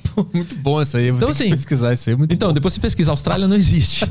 e qual é o objetivo de ter criado uma Austrália fictícia pra gente acreditar que existe uma Austrália? Então, aí tem, tem variações. É. Uma das variações que eu conheço é que é uma base secreta. Existe uma. Lá no, no aquele ponto do oceano, existe uma base militar bem pequenininha, que eles estão lá fazendo alguma coisa, aprontando. Só que você não pode ir pra lá. Se você voar lá, chegar lá perto, você vai ver que tem uma base militar Tipo uma área 51, muito uhum. mais foda, uhum. né? Então todo mundo, se você é agora, aí eu falando besteira. Se você que é ouvinte aí e quiser ganhar uma grana e essa teoria da conspiração fosse verdadeira, é só você pegar um avião e ir para Austrália. Chegando lá, você vai ser abordado pelos militares e eles vão te comprar, te pagar uma grana e falar, ó, você vai defender aqui que existe a Austrália e tal, você vai guardar nosso segredo para sempre, não vai? Se você fizer isso, nós te pagamos uma grana.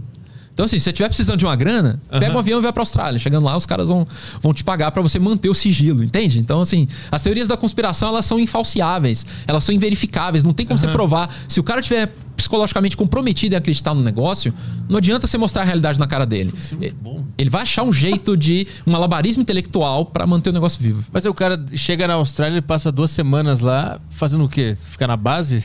Não, então, você tá, falando, você tá falando o cara que Dentro da acredita. teoria da conspiração. Pois é, mas o cara que acredita que a Austrália não existe ou, ou uma outra pessoa? Não, hoje, qual é a justi- a justificativa que eles dão? Ah, não, pois é, então, se você ficou lá na base, ficou lá. Fiquei na base? Ficou lá na base lá. Cadê a praia? Então, Comprando não, CBC aqui. Não, você ficou lá na base lá, os caras ficaram lá fazendo lavagem cerebral em você, te subornando. Ah, então, tipo, o cara não se revolta com a CVC que mandou ele pra uma Não, base ganhou- naval. Teria ganhado uma grana preta. Porque tal. ele ganhou uma grana e teve uma lavagem cerebral. Então, é o que eu te digo. Eu, é, se você quiser manter a sua crença viva, você consegue. Sabe? É só achar uma criatividadezinha. Tem uma outra teoria que diz que a Finlândia não existe É. também. É. É, é um pouco na mesma linha, só que, pelo que eu me lembro, eu posso estar errando algum detalhe. Mas é um negócio da Segunda Guerra Mundial lá. Parece que ah, o território finlandês teria sido dado ao Japão como um, parte das negociações lá para a rendição na Segunda Guerra Mundial, sabe? Então a Finlândia não existiria, seria uma grande base japonesa em que eles fariam experimentos ilegais e um monte de coisa bizarra. Mesma coisa, se você voar para a Finlândia, os caras vão te abordar, te pagar uma grana e tal. Seria a mesma coisa. Isso é muito bom. Então sabe- esse, é um outro assunto fantástico, assim. eu só sabia da Terra plana, que países não existiam. É, isso é Ah, maravilhoso. Tem de tudo. Tem a teoria da conspiração que diz que o Steve Wonder é, não é cego. Essa é, Putz, isso é boa também. essa é boa também. Tem um monte, cara. Ele fingiu pro marketing. É, exatamente. Aí, tá vendo como faz sentido? É o que eu falei. As teorias da conspiração, elas pegam porque elas fazem sentido. Só que fazer sentido não é suficiente pra ser verdade. O Michael Jackson tá vivo também. Então, Michael Jackson, Bruce Lee, Elvis. é, Elvis. Tem a teoria que o Hitler tá na Argentina até Ah, hoje, né? Então, tem, só que pelo que eles falaram, o cara que seria o Hitler na Argentina teria morrido. Já foi, já, né? Já teria morrido. Mas tem a teoria que diz que o Hitler tá na Lua. Tem, Tem, tem. Tem. Dos- depois joguem aí no Google. Olha eu dando. Aí ele puto sozinho. Faz. É, tipo isso. Tem, se você jogar aí na internet OVNIs nazistas, rola, tem, tem uma galera que fala essa parada. Então, eles falam lá que eles tinham umas naves lá e tal, e que o, o Hitler e, o- e uma meia dúzia lá de, de passas lá teriam vazado com o fim da guerra e que teriam uma base na Lua, que os caras estariam lá. Gente, tem de tudo. O quarto Reich na Lua, então. Cara, tem de tudo. O ser humano é criativo o suficiente pra ter de tudo. Os caras tão sozinhos lá, brabo com ninguém, né? Só tá eles lá agora na Lua. Tipo Conseguiram, né? Chega uma navezinha e eles sai daqui! Só brancos aqui! Por isso que eles foram pra Lua, porque é branco demais. Nossa, essa é boa. Não, foi longe agora. Pô, essa teoria é maravilhosa, adorei, cara. Eu vou ter que pesquisar isso aí. Depois pesquisa. E os caras acreditam profundamente nisso. Então, por causa disso, porque é palatável, é legal para do jeito que a nossa mente funciona. Né? Isso alimenta o jeito que a nossa mente funciona. E divertido E- também. É, é, mas é, mas é, tem, um, tem um grande problema, né? Ah, tem uns estudos muito legais mostrando que, mesmo as teorias da conspiração mais bizarras, elas são perigosas. Ah. Por quê? Porque elas. É, é como se fosse meio que aquela lógica da porta de entrada, sabe? Uhum, sim, a então, maconha. assim, no mundo das drogas isso não é verdade, mas no mundo das teorias da conspiração é, sabe? De que é, eles fizeram um estudo muito interessante, e tem outros estudos confirmando isso, que não é muito fácil você prever a crença numa teoria da conspiração. Sabe? É, tem pessoas de muitos perfis diferentes acreditando em teorias da conspiração. Não é uma característica psicológica muito óbvia que faz as pessoas acreditarem. E tem dois motivos para isso. O primeiro é que, como eu tinha dito, as teorias da conspiração elas bebem de características humanas universais. É o jeito que o nosso cérebro funciona, a nossa mente funciona, os vieses cognitivos. Então todo mundo está sujeito a acreditar numa teoria da conspiração a princípio com probabilidade um pouco maior ou menor a depender de alguns traços de personalidade, mas a princípio todo mundo pode acreditar. Só que o, o ponto é que é, existe um padrão, existe uma coisa que eles viram que é um preditor muito grande de crença em teoria da conspiração. Uma característica que, se a pessoa tiver, a chance dela acreditar em teorias da conspiração variadas é muito grande. Ela já tem uma crença em uma teoria da conspiração. Então, assim, é, você pode ser de qualquer coisa, qualquer tradição religiosa, o que for. Mas se você já tem uma teoria da conspiração que você abraçou, a chance de você abraçar outras é muito grande.